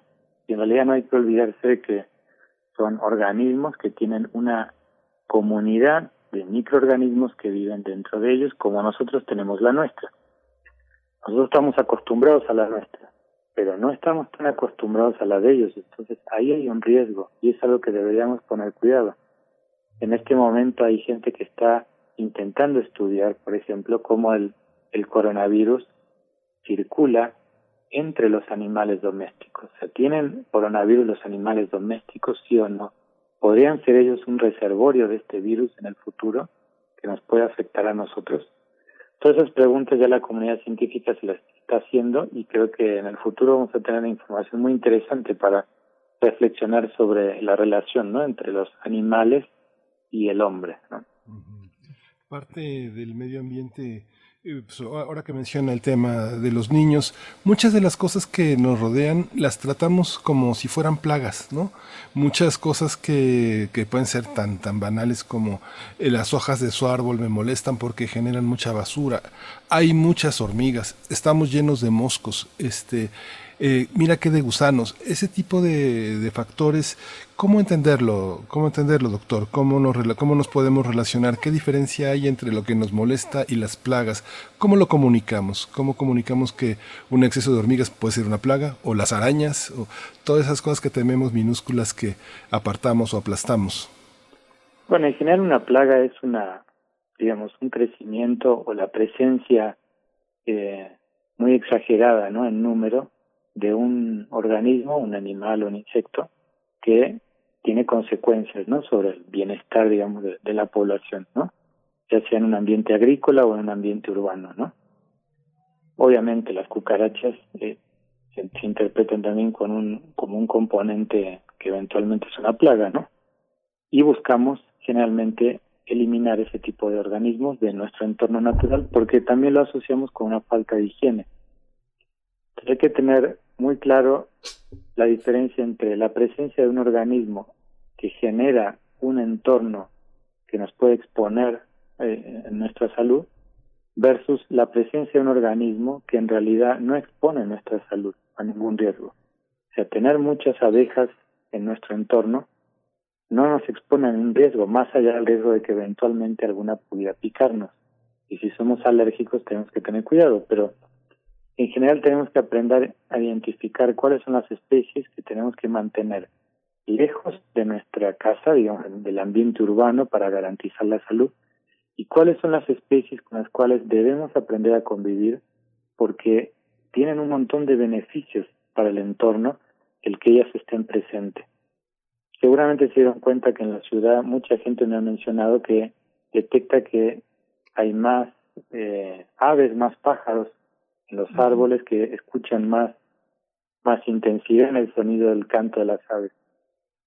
Y eso es básicamente porque el ruido ha bajado. El ruido que generamos en la ciudad cotidianamente ha disminuido como resultado de que estamos quedándonos más tiempo de nuestra vida cotidiana en nuestra casa. Entonces eso favorece que los animales digamos, expresen ¿no? el, los sonidos naturales que ellos emiten. Y la gente lo expresa como una cosa agradable, ¿no? que les gustaría tener cotidianamente. Entonces eso también hace que reflexionemos sobre cómo nosotros aislamos o alejamos a los animales de nuestro entorno, pero podríamos convivir con ellos mucho más. Claro. Y bueno, por aquí nos comentan en redes también, eh, surge esta idea de entonces la especie invasora somos nosotros, pero, pero también la cuestión de que pues no se puede aislar, dice Re Guillermo, no se puede aislar, sustraer al ser humano del, del ecosistema que lo creó. Eh, eso sería un mal enfoque, tratar de acabar con, con los ecosistemas para que el humano esté muy limpio. En fin, todas estas reflexiones que son interesantes e importantes eh, hacernos en, en conjunto también, doctor.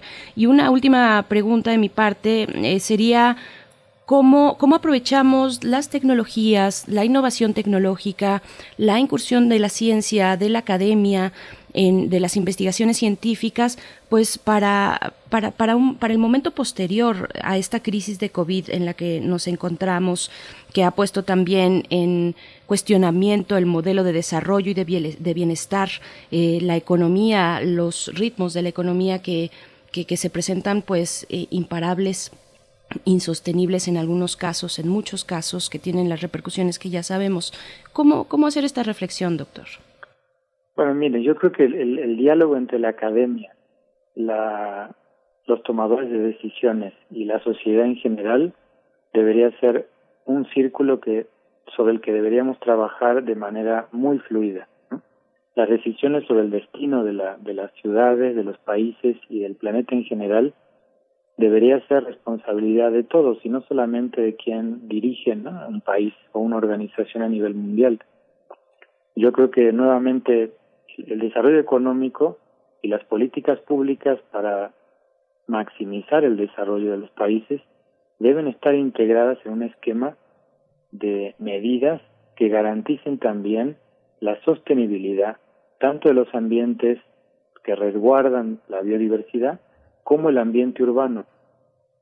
Entonces, una vez que eso se logre, en realidad yo creo que las políticas de desarrollo van a ser mucho más sensibles, comprensivas y a largo plazo mucho más amigables con un escenario de bienestar en donde todos van a salir favorecidos, tanto las especies como nosotros. Nosotros no solo como especie, sino como como una especie que digamos que se ha vuelto tan sobredominante sobre el resto de las especies que tiene un efecto muy fuerte. O sea, cualquier cosa que hagamos afecta directa o indirectamente a gran parte del ecosistema ¿no? que nos rodea a nivel planetario. Por supuesto, pues bueno, aquí estas reflexiones que agradecemos mucho, doctor Juan Fornoni, director interino del Instituto de Ecología de la UNAM. Y, pues bueno, seguiremos estas investigaciones, las investigaciones en su conjunto, todo lo que nos comparten desde el Instituto de Ecología eh, aquí en este espacio. Recurrimos constantemente a ustedes y le agradecemos mucho esta conversación, doctor. Muchas gracias. Muchas gracias a ustedes. ¿eh? Buen día. Muchas gracias, doctor. Vamos a ir con música, vamos a escuchar una complacencia. Yo quería, ahí viene la plaga, pero no, es para Marta Elena Valencia que quiere escuchar a Serrat y quiere escuchar para la libertad. Vamos a escucharla.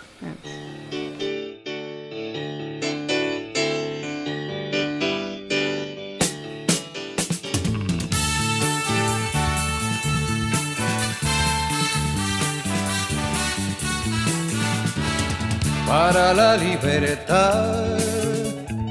Sangro, lucho, pero vivo para la libertad. Mis ojos y mis manos, como un árbol carnal, generoso y cautivo, doy a los cirujanos.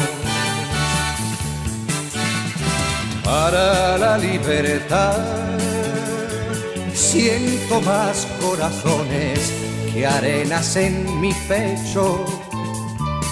Dan espuma mis venas y entro en los hospitales y entro en los algodones como en las azucenas.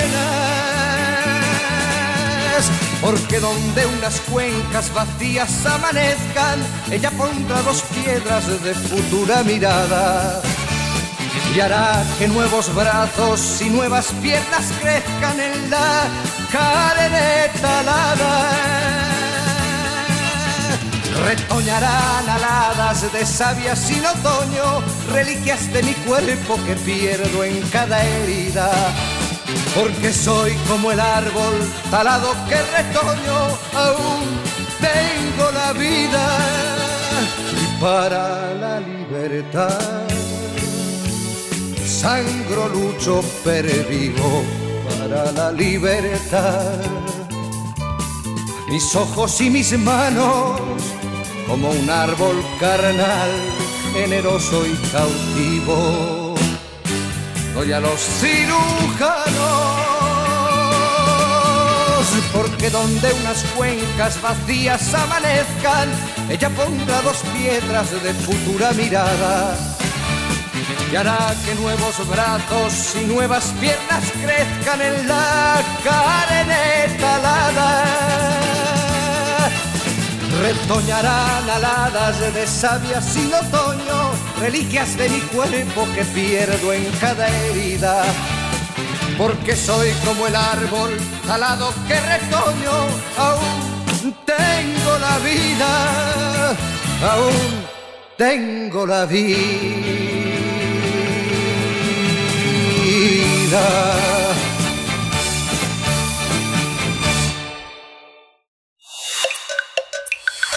Primer movimiento. Hacemos comunidad. Nota Internacional.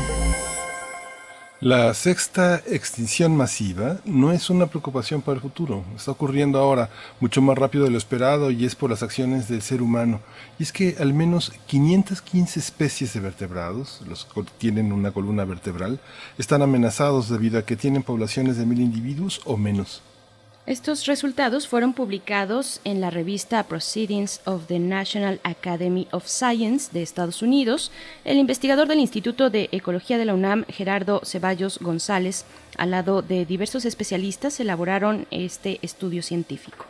Después de analizar la situación de diversas especies amenazadas como mamíferos, aves, reptiles, anfibios y peces, lograron confirmar la grave pérdida de poblaciones de fauna en el planeta descubrieron que en los últimos 100 años más de 400 especies de vertebrados se extinguieron, cuando en realidad, en el curso normal de la evolución, esas extinciones hubieran tomado hasta 10.000 años. En el estudio destacan que entre las principales causas de esta aniquilación biológica se encuentra la destrucción del hábitat y el tráfico ilegal de especies, lo que ha causado alrededor de 50 brotes epidémicos de enfermedades emergentes, virales o bacterianas en los últimos 30 años para crear conciencia de la aniquilación biológica a nivel planetario, Ceballos, al lado de un grupo de ambientalistas y filántropos, preparan la iniciativa Stop Extinction, que el año próximo prevé construir un movimiento ambiental tan fuerte como el del cambio climático. A partir del artículo publicado en la revista Proceedings of the National Academy of Science, en el que participan investigadores de la UNAM, hablaremos de la sexta extinción masiva de especies. Este día nos acompaña el doctor Gerardo Ceballos. Él es licenciado en Biología por la UAM Iztapalapa, maestro en Ecología por la Universidad de Gales y eh, doctor en Ecología por la Universidad de Arizona. Es miembro de la Academia Mexicana de Ciencias e investigador nacional 3 del SNI. Su investigación aborda la conservación de especies y ecosistemas y la vinculación de la conservación con el desarrollo y nos da mucho gusto poder conversar con usted, doctor Gerardo Ceballos. Bienvenido a Primer Movimiento. Gracias. Muy buenos días. Muy buenos días. Muchas gracias a ustedes. Oiga, doctor, eh, buenos días, gracias por estar. Eh, este movimiento Alto a la Extinción, Stop Extinction, eh, pretende tener una fuerza tan grande como el, cambio climático, o sea que no solamente nos vamos a dar cuenta de qué, nos, qué estamos perdiendo y qué nos hace falta, sino además vamos a tratar de que nos importe. ¿Cómo, cómo piensa que esta gran tarea se puede desarrollar en un país como el nuestro, que tiene un gran amor también por la naturaleza, también mucho descuido, aunque mucho de ese descuido ha sido la gran corrupción y la gran indiferencia gubernamental de muchos años. Bueno, sí, claro que sí. Los escucho un poco lejos, pero mira, si entendí bien la pregunta, eh, claro que sí. Stop Extinction, que tal vez se vuelva ahora People versus Extinction, porque es más fuerte, estamos trabajando en eso. Tuve la fortuna de hacer la presentación eh, de esta iniciativa. La iniciativa empezó precisamente después del primer artículo que hicimos sobre este tema en el 2015. Se me ocurrió que como científicos hemos hecho muchas cosas de conservación en México. Me da mucho gusto que este Día del Mundial del Medio Ambiente lo podamos decir. Hemos, hicimos la primera eh, eh, lista de especies en peligro, muchas áreas protegidas. Entonces, pensando en Stop Extinction, eh, lo que se me ocurrió es que tendríamos que actuar, pero a un nivel diferente. Eh, eh, en realidad la diferencia entre el cambio climático y, la extinción de especies es que casi nadie conoce la extinción de especies, que es más grave porque es más inmediata y que es más grave porque es irreversible. El cambio climático se podrá revertir en algunos cientos de años, ¿sí? la extinción de especies no. La iniciativa tiene tres componentes, ¿sí? Un componente de política pública, que es decir, vamos a tratar de hacer cosas como en este momento parar el tráfico ilegal de especies en China y en el sureste de Asia. Por, tiene una segunda parte que son proyectos. Vamos a revisar los proyectos más importantes, todas las especies que están en peligro de extinción, en grave peligro de extinción. Vamos a tratar de incidir que no se extingan esas más las que especies que están comunes y vamos a, tratar de proteger los ambientes más importantes del planeta. Y el tercer punto es que hicimos una base de datos que no tiene, eh, es única en el mundo, en donde tú puedes ver de manera inmediata que está en peligro de extinción en cualquier parte del planeta. Yo presenté la iniciativa en Stanford en octubre y tuve la fortuna de que me escuchara un filántropo, una de estas personas que se dedican a esto, y afortunadamente eh, le pareció muy importante. Me preguntó que quién financiaba la iniciativa, le dije que yo, eh, que era yo con mis recursos. Se conmovió mucho y entonces nos ha dado los elementos para hacerla. La primera presentación formal va a ser ahora en, octubre y, después ya en gran escala en, en, en, el siguiente año. La idea fundamental es que eh, tengamos suficientes recursos para los tres temas. No vamos a ser nosotros los proyectos, seríamos precisamente como, una, como un almacén de proyectos donde nosotros podamos dirigir a quien esté interesado. Pero para que te des una idea de la magnitud, la magnitud es que en los primeros tres años podamos tener cinco mil millones de dólares eh, para distribuirlos en estos temas. Y gran parte de esto, el reto que tenemos nosotros, los científicos y los conservacionistas, es que la gente que no está eh, convencida se convence de que es un problema y la que ya está convencida no se sienta este, desalmada, o sea, destruida porque el problema es tan grande. Tenemos que ver cómo damos una solución a eso. Y eso está dirigido. La persona que está haciendo todo el, el, el desarrollo de la mercadotecnia y del branding de Stop Extinction es la persona que hizo todas las campañas de Gucci y de la BBC, etcétera. Es decir, tenemos mucha posibilidad de que en los siguientes dos o tres años podamos establecer la extinción como un problema fundamental en la Tierra. Claro. Doctor, ¿en qué momento nos encontramos? Eh, a, punto de qué, en qué punto estamos para poder revertir pues esta situación, la extensión, extinción masiva de especies? Esa es muy buena pregunta. Bueno, en este Día Mundial del Medio Ambiente, eh, lo que yo te podía decir que eh, una eh, pandemia nos ha puesto de rodillas a la humanidad. Y esta pandemia tiene su origen en la manera en que tratamos a, las, a los ecosistemas y a la vida silvestre. Las últimas pandemias, estas que hemos visto, las epidemias y pandemias, 50 o más en los últimos 30 años, tienen la mayoría su origen en la destrucción de los medios naturales que nos acercan a los humanos, ¿sí? a esas áreas y nos ponen en contacto con los animales silvestres que tienen enfermedades igual que nosotros. Recordemos que las poblaciones naturales se, se, regulan en parte por depredadores y en parte por enfermedades. Eh, eh, y la segunda es el trato. Fíjate, para que nos demos una idea, más de 100 millones de animales silvestres se eh, eh, comercializan y son animales del tráfico legal e ilegal en China nada más cada año. Sí, 100 millones de animales. Estamos extinguiendo a las especies y, en este momento nos encontramos ya en una situación como la que mencionamos en este artículo, que por cierto, el artículo eh, es muy importante porque son artículos que surge de la UNAM, de la Universidad Pública de México y de la investigación. En este momento tan complicado para el país, esto demuestra que hacer ciencia y hacer ciencia de mucha calidad es importante. Entonces, regreso, nos encontramos en una situación muy complicada, mira. A mí me da, eh, yo tengo que ser muy cuidadoso de no ser alarmista, ¿sí? Eh, pero por otro lado no sería ético no decir las cosas como son. Estamos, lo que no hagamos en los siguientes 15 años, 20 años máximo, yo diría 15 años, en términos de la conservación de las especies y los ecosistemas, ya no se va a poder hacer. Es decir, tenemos 15 años para ah, determinar qué va a pasar con la diversidad biológica del planeta, con las especies en peligro de extinción, con las que no están en peligro de extinción, eh, y con la humanidad. Es decir, eh, porque nada que hagamos en contra del cambio climático, de la eh, toxificación, de la contaminación, va a tener sentido si destruimos los ecosistemas que son la base para que haya vida en la Tierra. Y estos ecosistemas dependen de su funcionamiento de las plantas y animales silvestres. Estamos en un punto de inflexión, yo te podría decir, estamos en un punto de inflexión, la pandemia es, es una muestra de esta, en donde o rectificamos el rumbo o, sin lugar a duda, podrá haber un colapso de la civilización en pocas décadas. Esa es la mala noticia. La buena noticia es que todavía tenemos tiempo, todavía hay tiempo. Tenemos una o dos décadas para meterle todo lo que podamos y revertir esto. Esa es la idea de Stop Extinction, es llegar al, al, al, eh, combate ¿sí? a, la, a la pérdida de especies, a la extinción y a la pérdida de ecosistemas a una magnitud eh, nunca antes vista. De ese tamaño es eh, eh, el, el, de ese tamaño es el enemigo, digamos así, pero de ese tamaño tiene que ser la respuesta.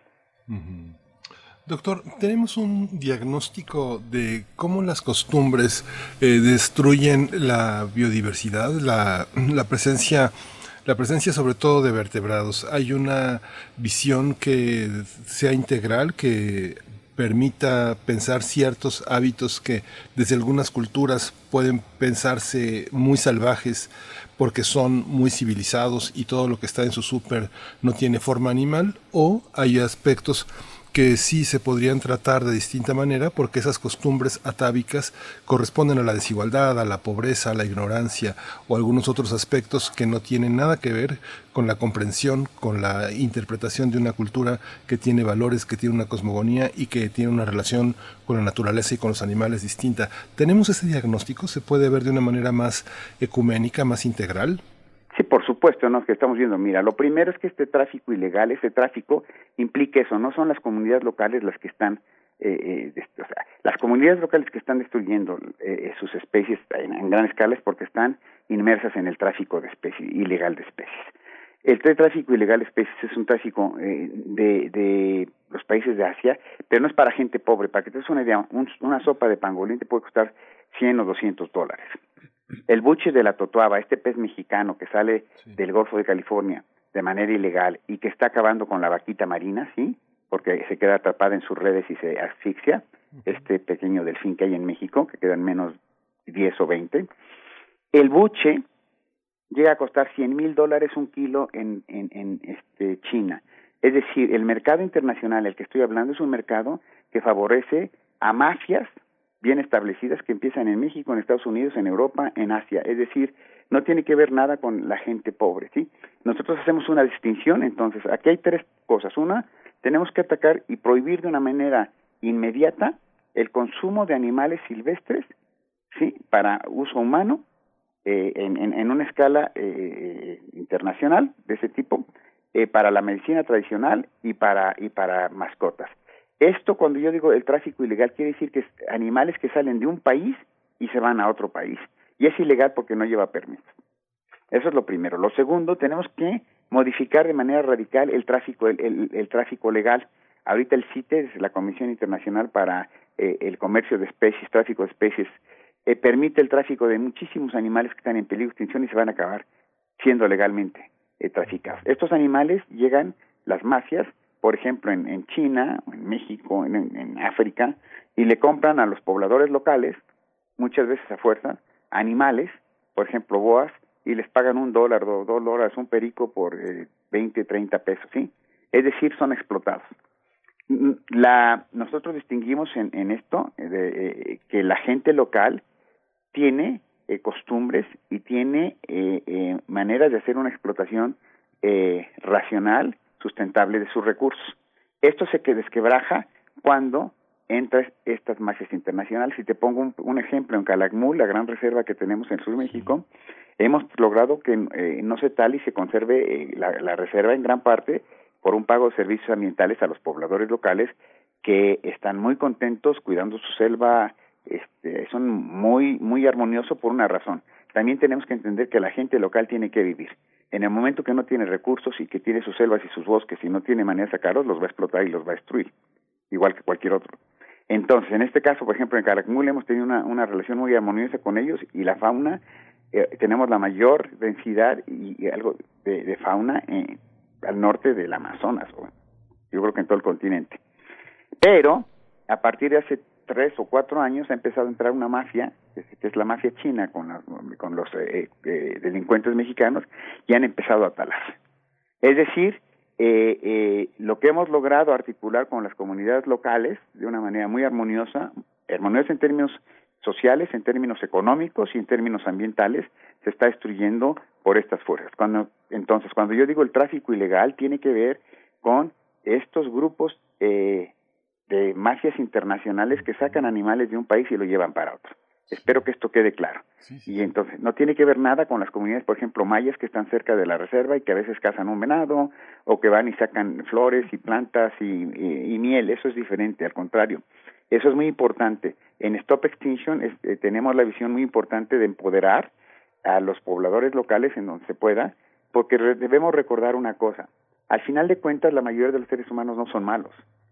Pero cuando eh, las bases de la extinción de especies y todos los problemas que tenemos en el país tienen que ver con tres razones fundamentales. Una, el crecimiento de la población humana, ¿sí? Dos, eh, cada día somos 300 mil más humanos, cada eh, año somos alrededor de 100 millones y cada década mil millones. Esto es insostenible, esto es lo que nos está colapsando. Después de esto, nuestros patrones de consumo. Es decir, lo que yo mencionaba, ¿quién puede pagar 100 mil dólares en China por el tatuaje? Pues alguien extremadamente rico. Y ahora en China hay 300 millones de ricos. Es decir, tiene un poder para devastar a, las especies de todo el planeta. Eh, y no tiene que ver nada realmente con, con cosas tradicionales. Y el tercero es las tecnologías ineficientes. No podemos seguir usando petróleo, no podemos seguir usando carbón. Eso se tiene que acabar. Pero esas tres cosas, entonces, si te lo pongo, si en una comunidad pequeña maya, en la península de Yucatán, la población, que era 100 y vivía en armonía con la naturaleza, pasa a ser 3.000 o 4.000, van a devastarla igual que cualquier otro lado. Es decir, tenemos que ayudar, tenemos que tener políticas públicas, primero, de eh, poder estabilizar la población, y eso se puede hacer fácilmente con educación, con empoderación de la mujer, con eh, trabajos, etcétera. Segundo, tenemos que ser muy creativos tenemos que buscar formas en las cuales se pueda hacer uso de los recursos naturales sin destruirlos. Y hay muchas maneras. Tenemos la ciencia y tecnología. Y la tercera, tenemos que entender que los tiempos han cambiado. El coronavirus nos está indicando que o lo hacemos o cambiamos, ¿sí? O definitivamente esto se va a Claro. Doctor Gerardo Ceballos, nos, eh, ya nos vamos encaminando hacia el cierre de esta conversación, pero yo estoy segura que muchas personas en la audiencia quisieran sumarse, dar seguimiento a esta iniciativa eh, que, han tenido mucha fuerza. Iniciativas, por ejemplo, como la de Extinction Rebellion en distintos países. ¿Cómo nos podemos acercar? ¿Cómo le damos seguimiento a esta iniciativa Stop Extinction? O como finalmente se vaya a, nombrar. Eh, díganos un poco, por favor, cómo nos ponemos en contacto y damos Muchas gracias. Sí, claro que sí. Este, eh, tenemos las redes sociales, está como Stop Extinction en Facebook, en, en Instagram, eh, en nuestra página web es Stop Extinctions con S, www.stopextinctions con S al final, punto org. Si ustedes ven la página web ya tiene, ya está muy bien articulada, está, está creciendo día a día yo les pediría que sí se sumaran, porque en la, en la página vienen, eh, eh, se, está terminando, pero vienen muchas acciones a nivel internacional, ¿sí? Y a nivel nacional de lo que podemos ayudar para poder hacer eh, este, esfuerzo. Y te, te digo una cosa, a raíz de que se presentó el, el, artículo este que mencionamos el lunes, para ahorita ya está en el lugar número 1.800 entre 16 millones de artículos en su impacto en redes sociales, es decir, ha ido muy rápido. Y hemos tenido ya ofertas de donaciones fuertes de tres grupos. Es decir, además, Stop Extinction va a permitirnos a gente que tenga, quiera donar su tiempo o quiera donar 10 pesos o quiera donar un libro. Es decir, eh, va a tratar de eh, empoderar a todos los ciudadanos, a la iniciativa privada, incorporar gobiernos al, al sistema. Yo les pediría, y les agradezco mucho esto, que nos sumemos al movimiento, al Stop Extinction Pledge, y lo digo en inglés porque es para que sea en todo el mundo, es el reto de Stop Extinction, y el reto de Stop Extinction es que podamos hacer, nos este, yo les pediría a nuestro público que como parte del reto de Stop Extinction, decidan el día de hoy, Día Mundial del Medio Ambiente, una acción, una acción que van a hacer para ayudar al ambiente en general, pero para ayudar a las especies en peligro en particular. Eso Bien, pues sería ahí está. enormemente gratificante tanto para ellos como para todos nosotros. Sin duda, y, y- y urgente además, por lo que ya sabemos y nos ha comentado, y está la evidencia científica, tantas investigaciones encausadas a demostrar este impacto nuestro sobre las especies, sobre el ecosistema, la biodiversidad, en fin. Doctor Gerardo Ceballos, le agradecemos mucho, estaremos atentos a lo que vaya surgiendo en Stop Extinction, y ahí está la invitación. Muchísimas gracias. Muchas gracias a ustedes, les agradezco mucho su atención. Hasta pronto. Pues bueno, nos vamos a despedir ya de esta hora. Nos despedimos de la radio Nicolaita. Hasta el lunes nos escuchamos allá en Morelia. Gracias por seguir eh, pues esta emisión de la radio universitaria. Vamos a ir con música. Hoy que, hoy que es viernes de complacencias musicales, nos vamos con algo de Depeche Mode. La canción es Useless y es una petición de Abel Arevalo. Después de Depeche Mode, nos vamos al corte.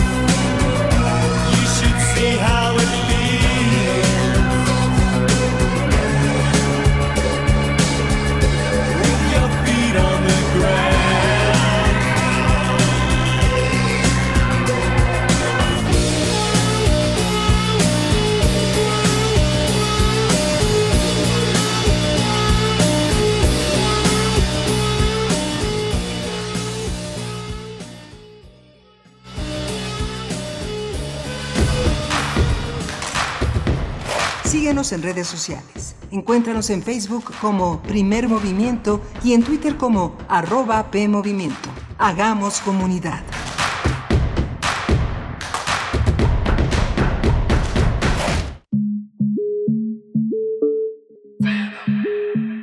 La palabra prostitución es una palabra que ha ido con el tiempo generando un estigma.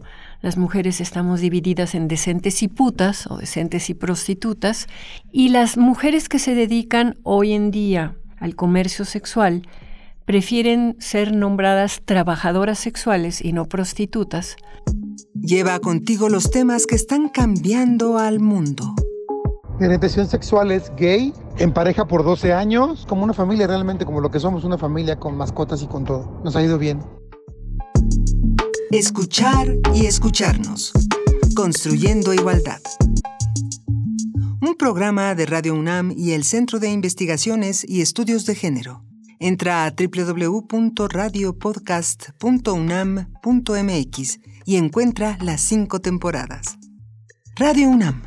Experiencia sonora porque entendimos que un cubrebocas es para protegernos y no para dejarnos callados. Estuvimos en casa, pero jamás encerrados. Los maestros y los padres de familia continuaron con la educación desde el hogar. La definición de la palabra héroe cambió para siempre y ahora existen mil formas de abrazarnos sin siquiera tocarnos. Un aplauso y reconocimiento a todas y todos los mexicanos por cumplir con México. México saldrá adelante. El PT está de tu lado. Nadie tiene derecho a ejercer violencia y nadie tiene por qué vivirla. La violencia nunca es normal, nada la justifica. Si vives violencia, busca ayuda, no estás sola. Si ves o sabes de alguien que vive una situación de violencia, denuncia. Llama al 911, ahí te escuchamos, te creemos y te apoyamos las 24 horas. Rompamos el silencio, detengamos la violencia contra niñas y mujeres. No estás sola, estamos para apoyarte. Gobierno de México. Para proteger la salud de todas las personas y siguiendo las recomendaciones de las autoridades sanitarias, los módulos del INE suspenderán su servicio hasta nuevo aviso. Nuestros módulos atienden diariamente decenas de miles de ciudadanas y ciudadanos a lo largo y ancho del país, por lo que de esta forma evitaremos que sean un punto de contagio del nuevo coronavirus. Encuentra más información en INE.mx. Para protegernos, contamos todas, contamos todos. INE. La sociedad mexicana tiene su modo de vida. En ella surgen problemáticas que esperan ser vistas y analizadas por las mismas personas que la conforman. Socialicemos las perspectivas y propongamos soluciones.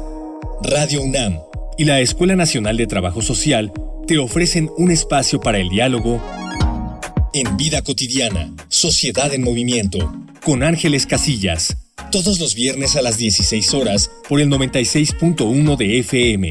Al observar nuestras prácticas, comprenderemos el entorno. Radio UNAM, Experiencia Sonora.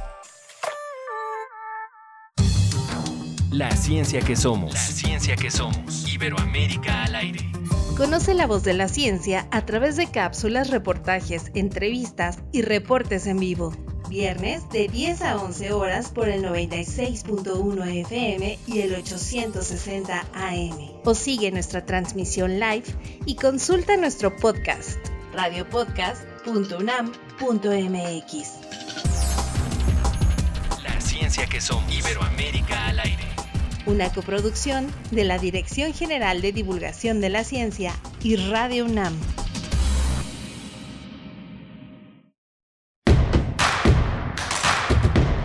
Encuentra la música de primer movimiento día a día en el Spotify de Radio UNAM y agréganos a tus favoritos.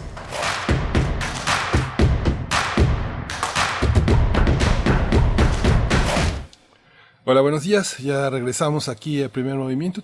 Tenemos algunos nudos eh, técnicos que nos han puesto a, caminar sobre el cordel, pero ya, ya están resueltos gracias a, nuestra, eh, a nuestros productores, a nuestra productora Frida Saldívar y en el estudio de Radio UNAM. Berenice Camacho, buenos días. Son las 9, 6 de la mañana. Así es, las nueve seis de la mañana y bueno, a mí me tocó trasladarme a la línea telefónica, pero estaremos eh, intentando pues llevar lo mejor posible y a buen puerto la última hora que nos queda de primer movimiento en esta semana en este día viernes 5 de junio. Eh, pues bueno, con, con muchos comentarios, Miguel Ángel, por parte de la audiencia. Este día pues lo hemos dedicado durante la hora anterior pues hablar precisamente de la en general de este Día Mundial del Medio Ambiente y de las distintas eh, iniciativas que se están eh, pues llevando a cabo por parte con, con, mucho orgullo además de la universidad pública. Estuvimos conversando con el doctor Gerardo Ceballos hace unos momentos. A los que se acaban de sumar a esta transmisión bienvenidos también bienvenidas. Y aquellos que nos escriben en redes sociales pues sí tenemos muchos comentarios. Nos dice por aquí Flechador del Sol un ejemplo de devastación humano es el uso de enjuague bucal. Acaba con las especies de cuerpos en los cuerpos de agua Génesis en casa nos dice, las enfermedades zoonóticas no son causa, sino efecto se deben a la debilidad de, por la pérdida en la microbiodiversidad en la vida urbana. Cambiamos a Tlaloc por Bonafont y, y, abusamos de antibióticos y agroquímicos. Somos ganado de las farmacéuticas y dice que saludos a Ignacio Luyando pues sí, muchos comentarios, refrancito también está por acá, dice importantísimo todo lo que está comentando el doctor Ceballos con mucha atención, la explicación sobre, el impacto que tenemos en el ecosistema, aunque pensemos que no y bueno, pues así eh, también todas las reflexiones en torno a estos temas, Miguel Ángel. Sí, justamente el doctor Gerardo Ceballos nos habla pues de un encuentro con un con un hombre que entiende esta situación y que decide patrocinar y que los patrocinios ponen en contacto al dinero con el dinero que permite que la ciencia se cuele en esos resquicios donde solo hay espacio para el utilitarismo y hay una, un espacio en el que esperemos que próximamente, con la iniciativa también de muchos ciudadanos, eh, nos podamos eh, colocar en un sitio de resguardo, de salvación de muchas especies que están entre nosotros y que debemos de conservar justamente frente a este aspecto que el doctor Ceballos eh, señalaba con insistencia, el aspecto delincuencial de, eh, de, la extinción, que es una parte en la que eh, el, el, exceso el, este, nos priva de poder tener, de poder defender a especies que son víctimas auténticamente de este valor del dinero, de esta de este exotismo que caracteriza a una buena parte de la comunidad mundial que no sabe ni qué gastar su dinero, ¿no? Por supuesto, a mí me pareció también muy importante esta, eh, pues, esta reflexión en torno a reivindicar en este contexto de depredación humana, reivindicar a las comunidades, a las comunidades rurales, a las comunidades indígenas, al contacto que se tiene en aquellos espacios donde es posible esta interacción humana con la, con el medio ambiente, con los ecosistemas y también su, su, su, protección, porque finalmente al estar cercano, cercana al ecosistema mismo se tiene una sensibilidad distinta, se hace un uso racional de lo que la naturaleza nos puede dar y pues efectivamente también por aquí nos dice R. Guillermo, pájaros y otros animales nos protegen de enfermedades, son depredadores de insectos que a su vez también son invadidos por microorganismos que han existido siempre en todas partes. El problema es alterar los ecosistemas. Pues bueno, gracias a todos ustedes por estas reflexiones que compartimos en comunidad y, y bueno, Edel Jiménez dice, ¿cómo no deprimirse? Ahora sí que es momento para la poesía necesaria y efectivamente nos vamos a ir a la poesía, a la poesía necesaria y, y sí, es complicado hacer frente de manera conjunta. A veces parece que los, eh, pues que, que todos estos esfuerzos por revertir nuestro paso sobre la tierra no son suficientes, pero hay que seguir sumándonos y allí está esta iniciativa de Stop Extinction de la que nos hablaba el doctor Gerardo Ceballos. En muchos otros países llevan eh, pues un un adelanto importante, pero nosotros tenemos un capital también político, por decirlo de alguna manera, con las prácticas tradicionales y la cercanía de las comunidades a la naturaleza, que creo que, que por ahí tenemos que, que, empezar a movernos.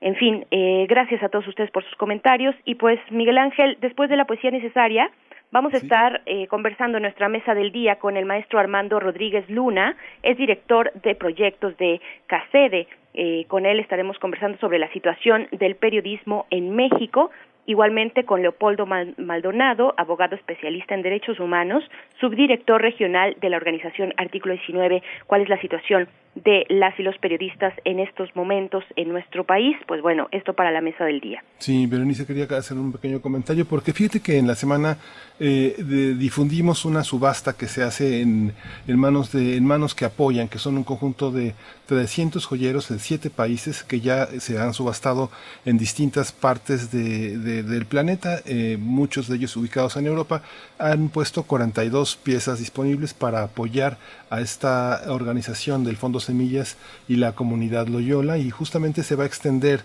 esta subasta que es muy accesible, no son subastas como Jotevis como Sotheby's, sino son subastas muy sencillas, desde con grandes diseños verdaderamente muy originales, extraordinarios, que ahora muchos de nuestros artesanos, los artesanos del mundo que están a distancia justamente por la pandemia, extienden sus manos, manos que apoyan, ese que así se llama la consigna en Facebook, para poner a disposición un fondo importante para comunidades indígenas que están en extrema pobreza, todo va para ellos. Y bueno, se extiende hasta el próximo domingo, entre a Facebook, eh, apúntese y participe en esta iniciativa que justamente hacer comunidad es lo nuestro y, hacer comunidad con artesanos pues de una manera muy enfática, Berenice. Así es, pues vámonos con la poesía necesaria. Vámonos. Primer movimiento. Hacemos comunidad. Es hora de poesía necesaria. Hoy Hoy vamos a leer una poesía de un hombre extraordinario, que es Antonio Gamoneda. Antonio Gamoneda Lobón, porque su padre se llamaba Antonio Gamoneda y es un poeta, pues un hombre muy importante, muy reconocido. Nuestro Antonio Gamoneda de hoy nació en Oviedo, es un asturiano que nació en mayo del 31 y es un poeta español que bueno ha ganado el premio Cervantes, es un hombre muy reconocido, forma parte del grupo poético de los años 50. En días anteriores Benito Taibo leyó a Gloria Fuertes, una de las grandes, grandes poetas españolas vivas y justamente forma parte de este conjunto. Lo vamos a leer con la compañía de Manuel M. Ponce, una suite clásica, la suite clásica 2, que forma parte de un gran disco que se ha editado en México y justamente anoche hablábamos Frida Saldívar y yo como este gran, estas grandes suites para guitarra pues están a la altura de los grandes, grandes españoles como es este hombre del que vamos a leer el poema Sublevación. Dice así. Juro que la belleza no proporciona dulces sueños, sino el insomnio purísimo del hielo, la dura, indeclinable materia del relámpago. Hay que ser muy hombre para soportar la belleza. ¿Quién, invertido, separa, hace tumbas distintas para el pan común y la música extremada? Ay de los fugitivos, de los que tienen miedo de sus propias entrañas. Si una vez el silencio les hablase, ¿sabrían respirar la angustiosa bruma de los espíritus? ¿Cantarían su propia conversión al espectro? y aquellos otros, estos miserables amados, justificados por el dolor, advertir que tan solo a los perros conviene crecimiento de alarido. Algo más puro aún, que el amor debe aquí ser cantado, en cales vivas, en materias atormentadas. Algo reclama curvas de armonía. No es la muerte, este orden invisible es la libertad. La belleza no es un lugar donde van a parar los cobardes. Toda belleza es un derecho común de los más hombres. La evasión no concede libertad, solo tiene libertad quien la gana. Solicito una sublevación de paz, una tormenta inmóvil. Quiero, pido que la belleza sea fuerza y pan, alimento y residencia del dolor. Un mismo canto pide la justicia y la belleza. Sea la luz un acto humano, se puede morir por esta libertad.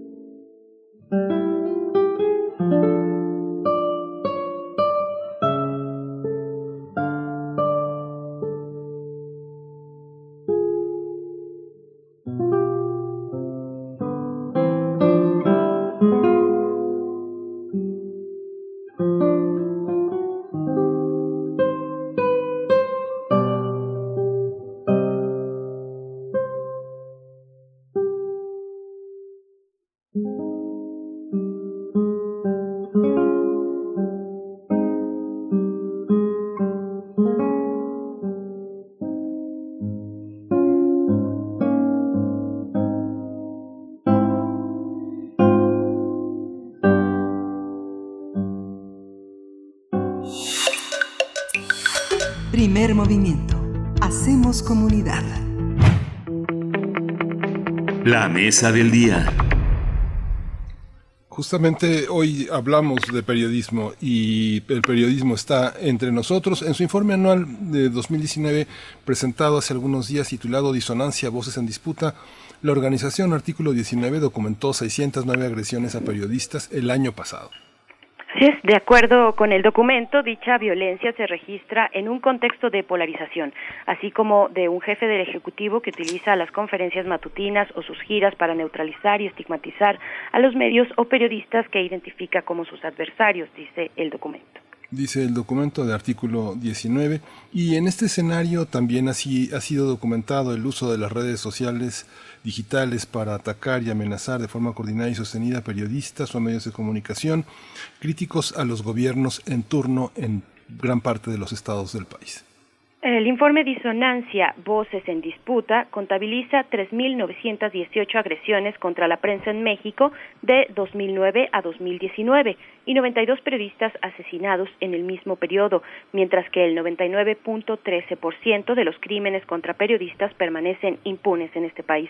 Conversaremos esta mañana sobre la situación del periodismo en México y para ello nos acompaña en la línea Leopoldo Maldonado. Él es abogado especialista en derechos humanos y es subdirector regional de la organización Artículo 19. Ha estado en otras ocasiones con nosotros y te damos la bienvenida, Leopoldo Maldonado. Gracias por estar aquí esta mañana. Bienvenido. Gracias por el espacio. Un saludo a su auditorio. Gracias, Leopoldo. Eh, pues un, un, año más, un informe más sobre una, una visión pues de, verdaderamente deplorable que tenemos sobre el periodismo en los últimos 20 años. ¿Cómo, cómo está organizado este informe? ¿Qué de los... Eh, que del ámbito eh, de las últimas dos décadas eh, sobrevive en, en México hoy? Pues mira, efectivamente la situación de la libertad de expresión en México se ha ido degradando, se va degradando en diversos aspectos. Eh, uno de ellos obviamente tiene que ver con la violencia contra la prensa. El año pasado, como ya comentaban, documentamos 609 agresiones contra periodistas, 1.6 agresiones al día en promedio contra trabajadores y trabajadoras de la prensa en un contexto político de supuesto cambio social, de una nueva época en donde no se va a permitir este tipo de conductas en contra de nadie y donde supuestamente se iba a respetar la libertad de expresión. Eh, el 43% de las agresiones son cometidas por funcionarios públicos o fueron cometidas por funcionarios públicos en el 2019, siguen siendo los principales perpetradores de la violencia contra la prensa y en un segundo lugar los particulares y en un tercer lugar sujetos no identificados.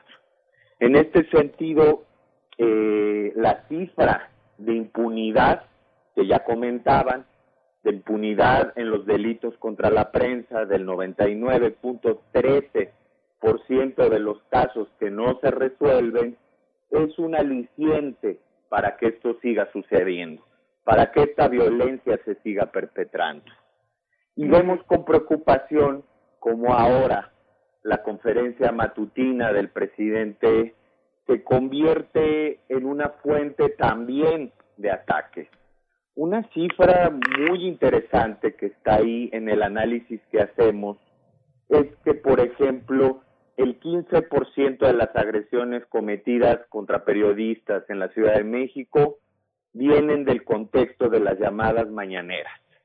Periodistas que se atreven a preguntar, periodistas que son críticos, que son incómodos y que inmediatamente reciben toda esta serie de ataques, denostaciones, descalificaciones en redes sociales. Pero el problema de la libertad de expresión en México no se reduce a la violencia contra la prensa, que por sí mismo es un problema de gran envergadura y que nos debe de preocupar. También está, por ejemplo, el tema de la publicidad oficial, que si bien su gasto se redujo respecto al último año de gobierno de Enrique Peña Nieto en un 600%, la opacidad y la discrecionalidad en su asignación sigue siendo la constante. Eh, el 50%, prácticamente el 50% de los 1.550 millones de pesos que se asignaron en publicidad oficial se concentraron en tres medios de comunicación. ¿Cuál es la razón? ¿Cuál fue el criterio? Seguimos desconociéndolo. ¿Por qué? Porque no hay criterios claros de asignación. ¿Y por qué es importante la publicidad oficial? Para comentarle al auditorio, porque históricamente se ha utilizado por los diferentes gobiernos federal y locales como un esquema de premio y castigo a la prensa por sus líneas editoriales. Si eres crítico, no te doy dinero. Si eres favorable, te doy dinero. Entonces, eh, este esquema perverso, que incluso ya ha sido señalado así por la Suprema Corte de Justicia de la Nación y por la Comisión Interamericana de Derechos Humanos como un mecanismo de censura indirecta, tiene que regularse. No estamos diciendo que desaparezca la publicidad oficial, simplemente que se regule, que se establezcan criterios claros de asignación, que haya equidad en el acceso a este recurso, que es un recurso público y que tiene como finalidad efectivamente generar campañas de eh, pertinencia social en temas educativos, de salud, por ejemplo, en este contexto, de prevención de desastres. Otros elementos del informe que también hay que destacar es, por ejemplo, la brecha digital que en México. 33 millones de personas en México siguen sin acceder a Internet. El acceso a Internet es un derecho constitucionalmente reconocido en el artículo sexto de nuestra ley fundamental y sigue siendo eh, inaccesible para casi la mitad de la población, sobre todo para las comunidades indígenas, para las mujeres de las comunidades indígenas, para el sector rural, el acceso a Internet sigue siendo una ilusión. Entonces, todos estos componentes nos dan cuenta del estado de la libertad de expresión en México.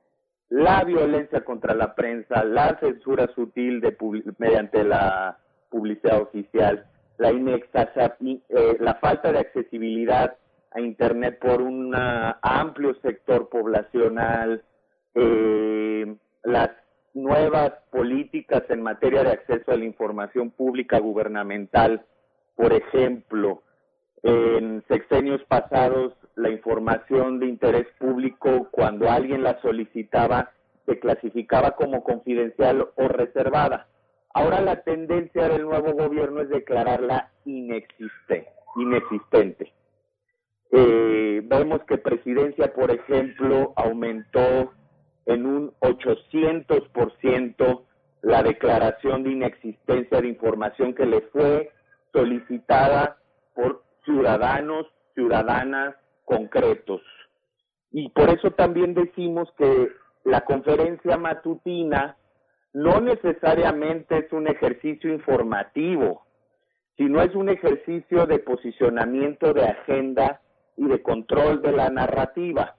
Porque cuando el presidente de la República arroja un dato y la gente lo quiere contrastar mediante los mecanismos de acceso a la información pública, pues esta se declara inexistente, esta información. Entonces es un contrasentido que en las mañaneras se den ciertos datos, otros datos, y cuando se trata de ejercer un derecho ciudadano como es el de acceso a la información, se les niegue. Entonces, Evidentemente todos estos componentes nos colocan en un momento muy adverso para la libertad de expresión eh, y que, bueno, este gobierno está a cuatro años y medio todavía de revertir esta situación tan preocupante. Fíjate que es un informe que me queda de ver eh, la situación de los periodistas frente a sus propios empleadores. Que ayer que señalaba López Gatel, le decía a los reporteros, al eslabón más débil de la cadena informativa, a esos que ganan muy poco, que no tienen prestaciones, que muchas veces están contratados por honorarios y que son totalmente prescindibles, sustituibles, porque generalmente hoy son gente muy joven que pues puede, eh, puede salir de los medios eh, arrojados sin establecer demandas como lo han hecho reporteros con mayor antigüedad. Pero les decía López Gatel, hablen con sus editores, díganles que les respeten la información que ustedes recogen. Esta parte eh, en, en los informes ¿En qué situación estamos? ¿Cómo están los empleadores frente a las personas que en la calle hacen la crónica, que toman las fotos y que finalmente ellos se reorganizan la narrativa que viene desde los medios al gobierno, que no solo recogen la narrativa del gobierno y la reproducen, sino que la reinterpretan y muchas veces la sesgan. ¿Cómo, cómo está esa situación? ¿Cómo están los reporteros? ¿Cómo están los periodistas de la calle, Leopoldo? Pues en una situación de precariedad laboral absoluta, ¿no? Se ha abusado de esta figura de freelance, ¿no? Como una manera de no reconocer derechos laborales. Eh, hace unos meses pasó un poco desapercibido, pero el director general del IMSS, Zoé Robledo, hablaba de 22 mil periodistas que no estaban afiliados al Instituto Mexicano del Seguro Social, eh, estos esquemas de contratación por prestación de servicios efectivamente tratan de esconder una relación laboral. eh, ahora, con el recorte tan fuerte a la publicidad oficial, pues los primeros perjudicados son los reporteros que son inmediatamente despedidos.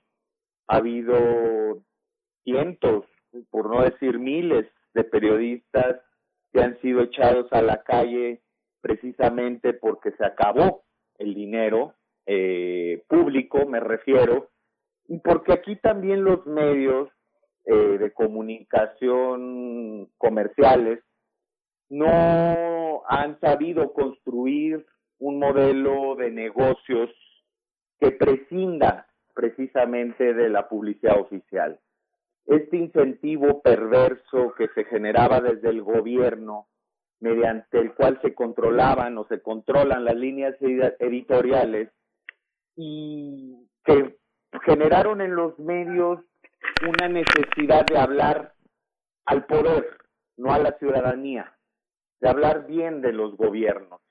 Es decir, tenemos todavía estos anclajes autoritarios me refiero a la prensa y al poder político y económico, por supuesto, en donde los medios de comunicación en su mayoría, obviamente no voy a caer en las generalizaciones que tanto criticamos y que hace el presidente cada, a cada rato, eh, pues no le están hablando a sus audiencias.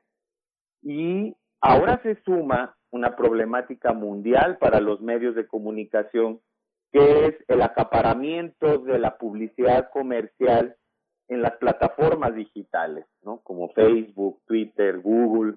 Entonces, eh, México, en su modelo de medios de comunicación privados, tendrá que salir de la prehistoria y colocarse de pronto en la segunda década del siglo XXI, pues donde ha cambiado totalmente el mercado de la publicidad comercial.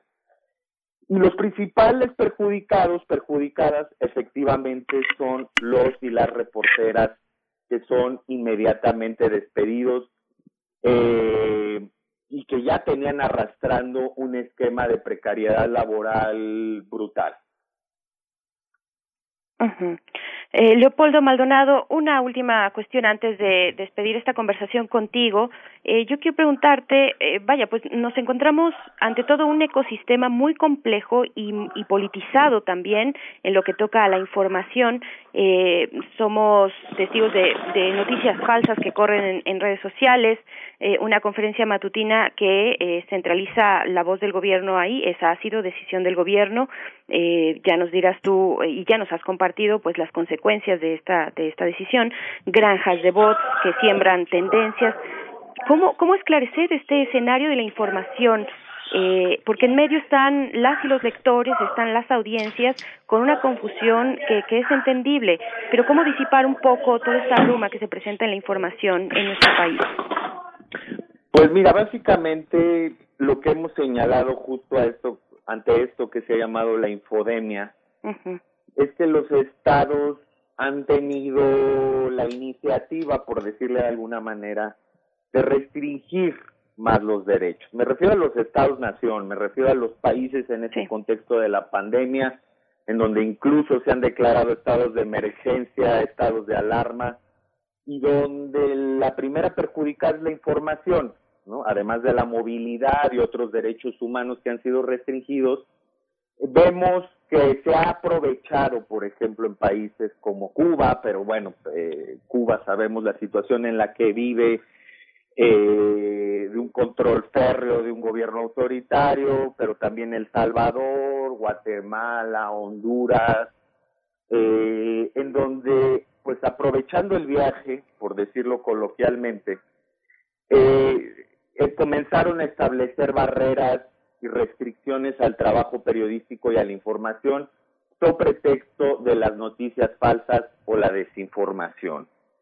En México hemos visto un par de amagos por parte de la Secretaría de Gobernación que pretendió sancionar eh, a dos medios de comunicación. Uno, el Diario de Juárez, que publicó una foto de una morgue en Ecuador diciendo que estaban escondiendo, eh, señalando que era el Instituto una delegación del Instituto Mexicano del Seguro Social en Chihuahua y que se estaban escondiendo cuerpos y que se estaba haciendo toda una conspiración contra la población, ¿no?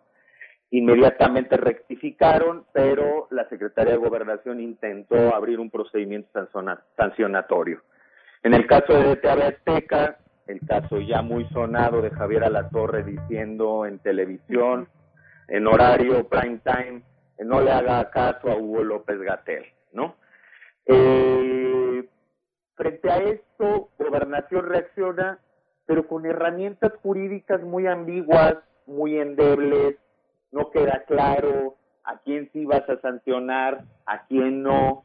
Efectivamente hay una epidemia de desinformación, pero yo creo que aquí el Estado, en lugar de estar buscando uno por uno las fuentes de desinformación que en el contexto actual es prácticamente imposible, es justo generar una contranarrativa a la desinformación, dar más y mejor información.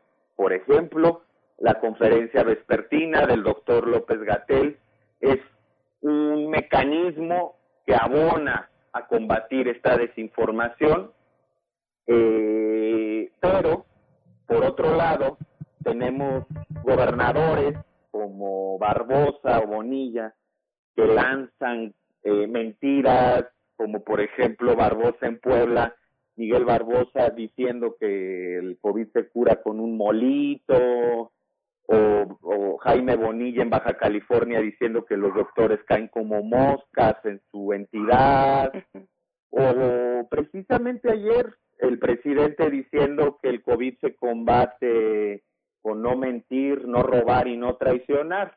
Es decir, de pronto también hay que cuidar que las fuentes oficiales no sean fuentes de desinformación. Es lo primero a lo que hay que abocarse. Y precisamente el Estado aquí tiene una tarea muy compleja frente a las fuentes de desinformación privada. En este contexto polarizado, donde efectivamente hay intereses para empujar eh, estas noticias falsas que puedan perjudicar al proyecto político que hoy gobierna, pues evidentemente el antídoto tendría que ser tener mayor información a disponibilidad de la gente. Por ejemplo, los pueblos y comunidades indígenas no están, y eso lo tenemos documentado, no están recibiendo información sobre el COVID en su lengua. ¿Qué es lo que eso provoca? Que se reúnan en asambleas, es decir, no hay sana distancia, y les sean eh, dotadas las herramientas informativas para saber cómo va la cosa, ¿no? Evidentemente las asambleas en los pueblos y comunidades indígenas son una costumbre y un mecanismo de toma de decisiones eh, que, lleva muchos siglos, que, que atiende a su espíritu comunitario, a su espíritu colectivo, pero en este contexto el gobierno debería de estar buscando precisamente llegar a los más pobres entre los pobres, en su lengua, con mecanismos asequibles, y no, por ejemplo, solamente subir información en Internet, que para quienes tenemos acceso y estamos conectados todo el día, como privilegiados que somos, eh, pues sí podemos entender, acceder y estar plenamente informados por fuentes oficiales. Pero ¿qué pasa con el resto de la población que no tiene acceso a Internet?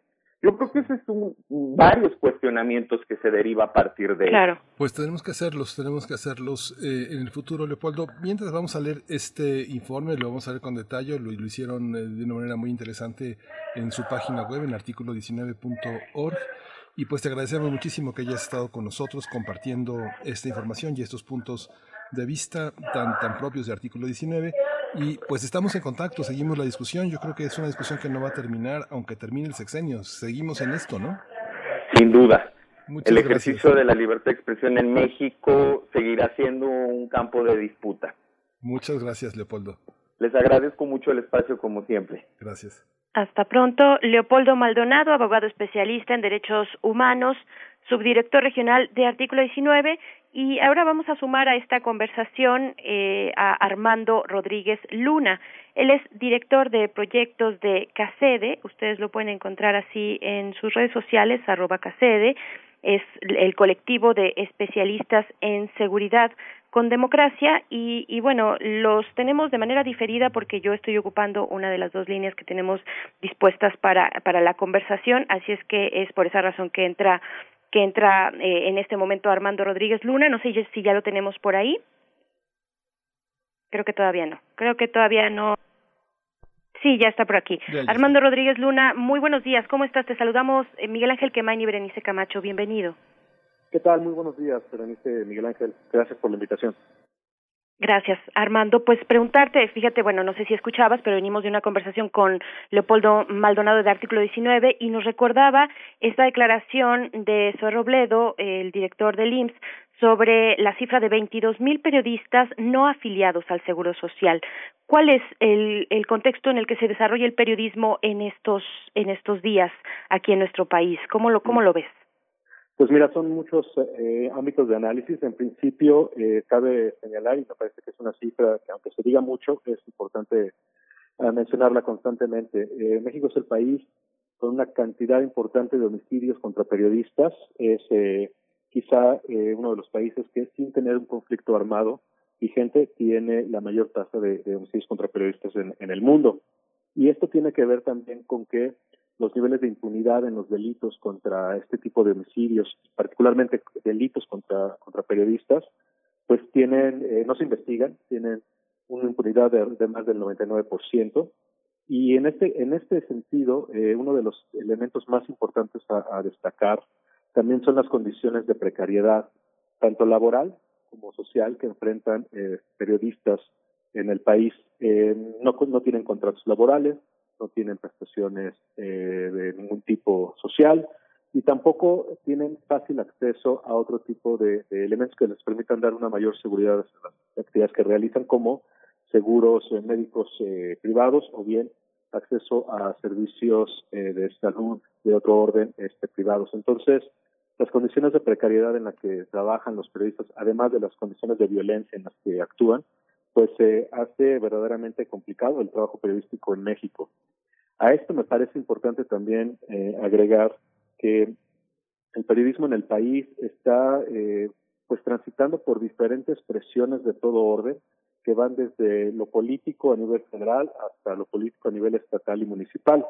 Esto tiene que ver mucho con la forma en la cual existen una serie de estigmatizaciones, de, de de formas de visualizar el trabajo periodístico en donde se le, se le estigmatiza como un trabajo que está muy eh, muy orientado a responder a ciertos intereses, el periodismo chayotero o el periodismo este, pagado, esa estigmatización que se genera desde el poder político, me parece que hace mucho daño, eh, evidentemente, a la libertad de prensa y que también tiene mucho que ver con generar riesgos hacia la integridad física de los periodistas. Eh, yo creo que en este último año y en estos últimos, eh, en este último año y medio, particularmente de la presidencia actual del presidente López Obrador, se ha profundizado este tipo de estigmatización y se ha profundizado en el sentido de que también a nivel estatal gobernadores han replicado esta forma de estigmatizar y de agredir a periodistas y a nivel municipal igual.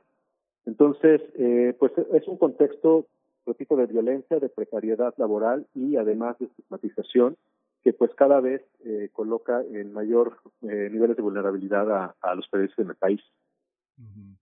Por supuesto. Armando, yo ya no te, te tendría que hacer una pregunta yo, pero ya no te la voy a hacer porque va, va a continuar Berenice Camacho con esta, eh, con esta entrevista, porque eh, por la situación que tenemos vamos a despedir, vamos a despedir, me voy a despedir porque vamos a entrar en un proceso técnico donde la ciencia que somos, que hoy están estrenando un cambio de horario y de distancia, va a entrar en Radio UNAM, me tengo que desconectar, pero pues te abrazo, seguimos en contacto y esta conversación tiene que continuar. Muchas gracias. Gracias, Berenice. Gracias, Miguel Ángel Quemain.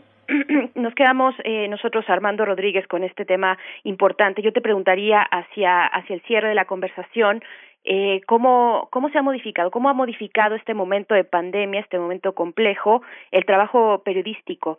Eh, en, estos momentos, que, que, puede ser a veces muy similar, no sé si, si coincides, con el trabajo de las y los defensores de derechos humanos, que tienen que estar observando, acudiendo a espacios para observar el desarrollo de las políticas, eh, bueno, de la acción del Estado y, y, y, observar, pero estamos en confinamiento. ¿Cómo, ¿Cómo has visto esta cuestión y el riesgo que tienen las y los periodistas para llevar a cabo su, su para ejercer su profesión en momentos complicados como este?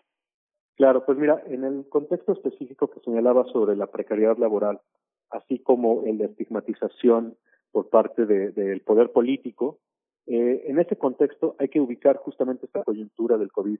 Eh, periodistas van a hacer coberturas tanto en las fuentes oficiales como en las fuentes eh, en campo para tratar de, de, documentar justo lo que está sucediendo, para recabar y recopilar esta información, pero van sin las herramientas necesarias.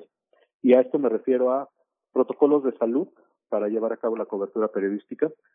Llevan eh, muchas veces, eh, pues no más bien no llevan ningún tipo de, indumentaria para protegerse desde algo tan sencillo como cubrebocas, guantes, caretas y demás, porque regularmente dentro de esta precariedad laboral los medios de comunicación no asumen una responsabilidad para darles estas herramientas, los protocolos, los, la indumentaria y demás.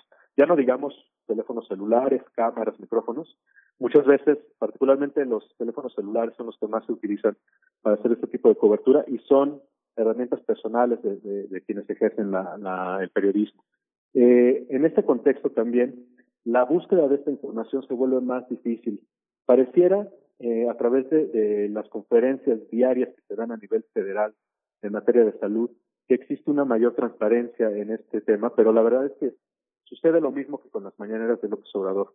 La información es oficial y es muy difícil contra, contrastar esta información. Entonces, la opacidad que, envuelve este tipo de, conferencias eh, diarias en temas de salud se vuelve ya un problema complicado para no solamente acceder a contrastar la información, sino para de verdad difundir información que ayude a la población a estar informada y además a tener eh, la posibilidad de tomar mejores decisiones sobre sus propias acciones para resguardar su salud. Entonces, el periodismo en México se está enfrentando justo en este en este momento de la pandemia en una situación en la cual no tiene las condiciones suficientes de salud y eso es una responsabilidad o corresponsabilidad por lo menos directa de los medios de comunicación para los que laboran, pero tampoco están enfrentando un acceso fácil a la información relacionada con la pandemia debido a estas eh, formas que se han adoptado en esta administración federal, repito, para eh, este, dar la impresión de que se transparenta la información, pero en realidad pues no es fácil contrastarla. A nivel estatal sucede lo mismo, aunque no en todos los estados se da una información diaria en temas de salud, lo cual todavía complica más el trabajo periodístico en este en este ámbito estatal. Y la verdad es que también hay que hay que señalar los periodistas en, en los diferentes estados del país quizá enfrentan las mayores vulnerabilidades, los mayores desafíos, los mayores riesgos eh, porque justamente no se pone suficiente foco todavía en las condiciones para el ejercicio de la libertad de prensa y de la libertad de expresión en el país.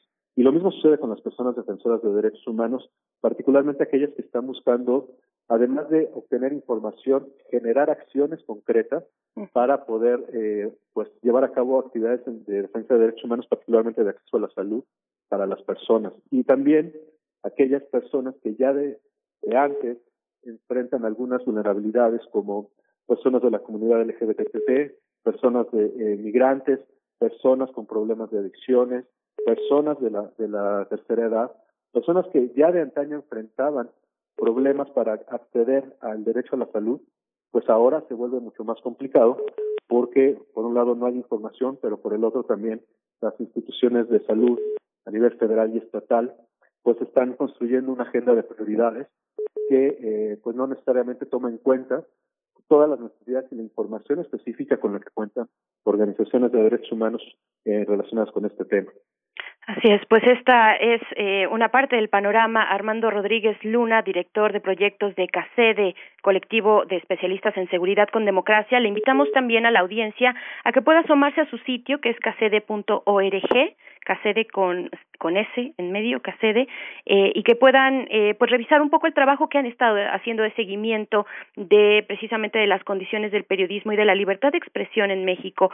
Así es que eh, se nos ha acabado el tiempo por, por el momento, eh, pero yo te invito, Armando Rodríguez Luna, a que próximamente podamos retomar este, este tema tan importante y saber un poco más también de los hallazgos de Casede. Te agradezco mucho y te mando, te mando un abrazo. Muchas gracias. Igualmente, Valente, muchas gracias. Saludos a la audiencia. Gracias, hasta pronto. Pues sí, se nos va el tiempo rapidísimo. En este viernes son las nueve de la mañana con cuarenta y nueve minutos. Vamos a escuchar un poco de música. Esto es Calaveras, es de Calaveras de Azúcar. La canción es La Espina.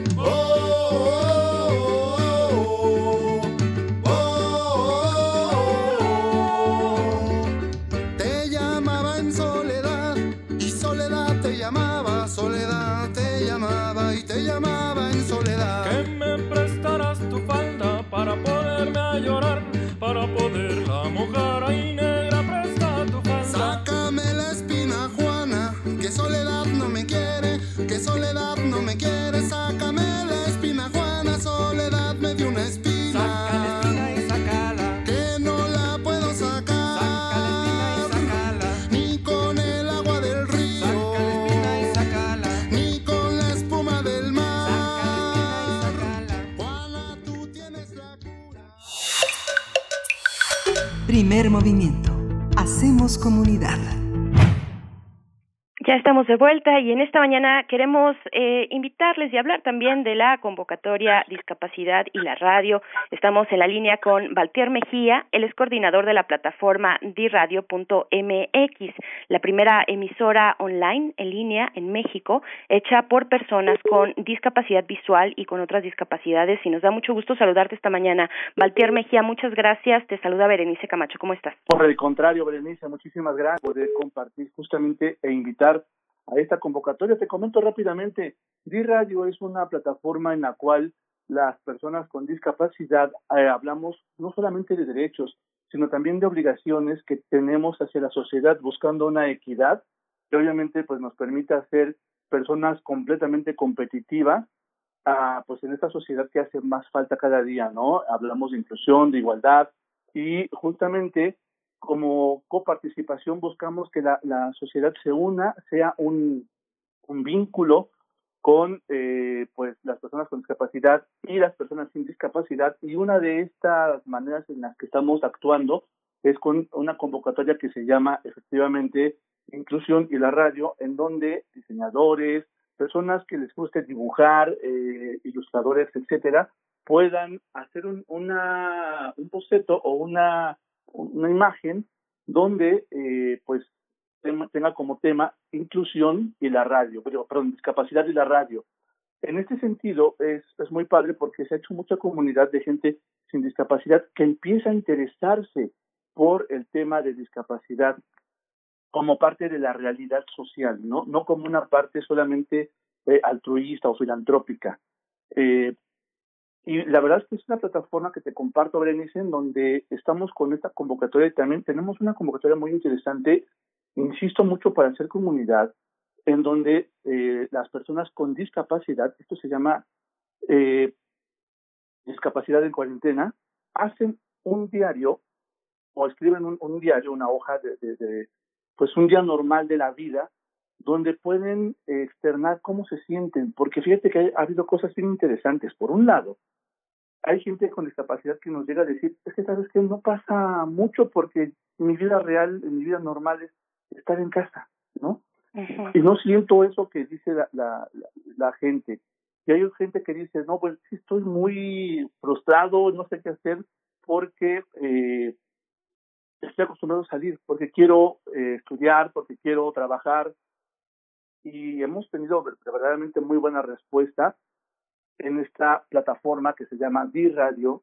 esta plataforma lo que busca es justamente eh, hacer, como te mencionaba, inclusión realmente y ser una un espacio donde las personas con discapacidad se eh, comuniquen a través de este medio. Buscamos ser una plataforma integral donde no solamente eh, es escuchar radio, sino es hacer radio, hacer radio profesional, eh, hacer talleres de producción, de guionismo, de realización, de locución, todo lo que te conlleva el medio de comunicación con la responsabilidad para tener como, como resultado un producto tan bueno como cualquiera que está al aire, en, en FM, en AM, en onda corta, en Internet, ¿no? Claro. Cuando hablamos de discapacidad, eh, seguramente a ti también te pasa, eh, evidentemente, pero hablar de discapacidad en cualquier ámbito de la vida es hablar de, es, es un llamado a ser creativos y es un reto también que tenemos. Eh, ¿cómo, ¿Cómo lo manejan desde la radio, desde esta radio hecha eh, con personas que tienen alguna discapacidad en su vida y que finalmente también esto que decías es bien interesante, cómo algunas personas sin discapacidad eh, eh, hacen o hacemos conciencia de que en algún momento eso puede llegar a nuestras vidas, de que incluso eh, cuando llegamos a una edad avanzada, pues necesitamos de ciertas herramientas para poder eh, tener una vida, una vida digna, una vida plena. ¿Cuál es la relación entre, así muy brevemente, y desde este proyecto que están ustedes lanzando, esta convocatoria, de la creatividad y la discapacidad? Entendiendo primero que la discapacidad es una característica más allá de una limitante. Al final del día, todos los seres humanos tenemos habilidades, tenemos, eh, pues, cosas positivas y virtudes y también tenemos limitantes. Entonces, la discapacidad es solamente una limitante física hacia ciertas actividades. En mi caso, por ejemplo, mi discapacidad es visual no puedo ver, pero eso no quiere decir que no me guste el chisme, ¿no?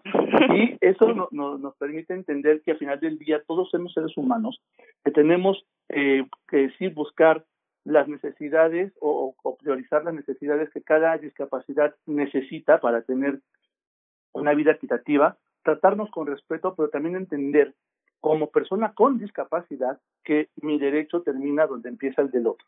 ¿no? Y entonces claro. eso, a través de ese respeto, de ese entendimiento, de entender que somos seres humanos, ha permitido eh, hacer pues eh, una comunidad, insisto, donde los las habilidades de uno o, o, lo último que se vea sea la discapacidad, no porque no exista, sino porque al final de cuentas es una característica como decir que a lo mejor alguien no puede manejar, que a alguien se le complica mucho la, la cocina y siempre se le quema el arroz, ¿no? O sea, cualquier persona tiene habilidades y tiene limitantes. Así es. Pues Valtier Mejía, coordinador de la plataforma diradio.mx, te agradecemos mucho. Recuérdanos así muy brevemente dónde podemos localizarlos. Justamente en Diradio, como si dijeras Di de discapacidad, radio.mx es la plataforma donde eh, pues no solamente escuchan radio, sino también eh, y escuchan radio hecha por personas con discapacidad, desde la producción, desde la edición, desde el manejo de controles técnicos, eh, consolas, etcétera, microfonía, todo lo que conlleva es parte de, los talleres que, inicia también la cofundadora, Cecilia González Landín, eh, pues con este interés, con este gusanito. Y ahí nos pueden encontrar y conocer más de nosotros. Les invito mucho que nos visiten y que por favor hagan partícipe de estas convocatorias porque justamente es eso, para hacer comunidad, para que todo el mundo nos podamos expresar y sea una radio totalmente incluyente. Pues allí estaremos escuchando diradio.mx. Valtier Mejía, muchísimas gracias. Nos escuchamos en la radio. Gracias, hasta pronto. Gracias, Berenice. Buen día. Buen día para, para ti, buen día para todos también. Nos estamos despidiendo, vamos a ir a cerrar con algo de la orquesta Boabab. La canción es Cabral. Yo, a nombre de todo el equipo de Primer Movimiento, les agradezco, les agradecemos su sintonía. Quédense aquí, aquí en Radio UNAM. Nos vamos con música y nos encontramos el próximo lunes a las 7 de la mañana. Esto fue Primer Movimiento, El Mundo desde la Universidad.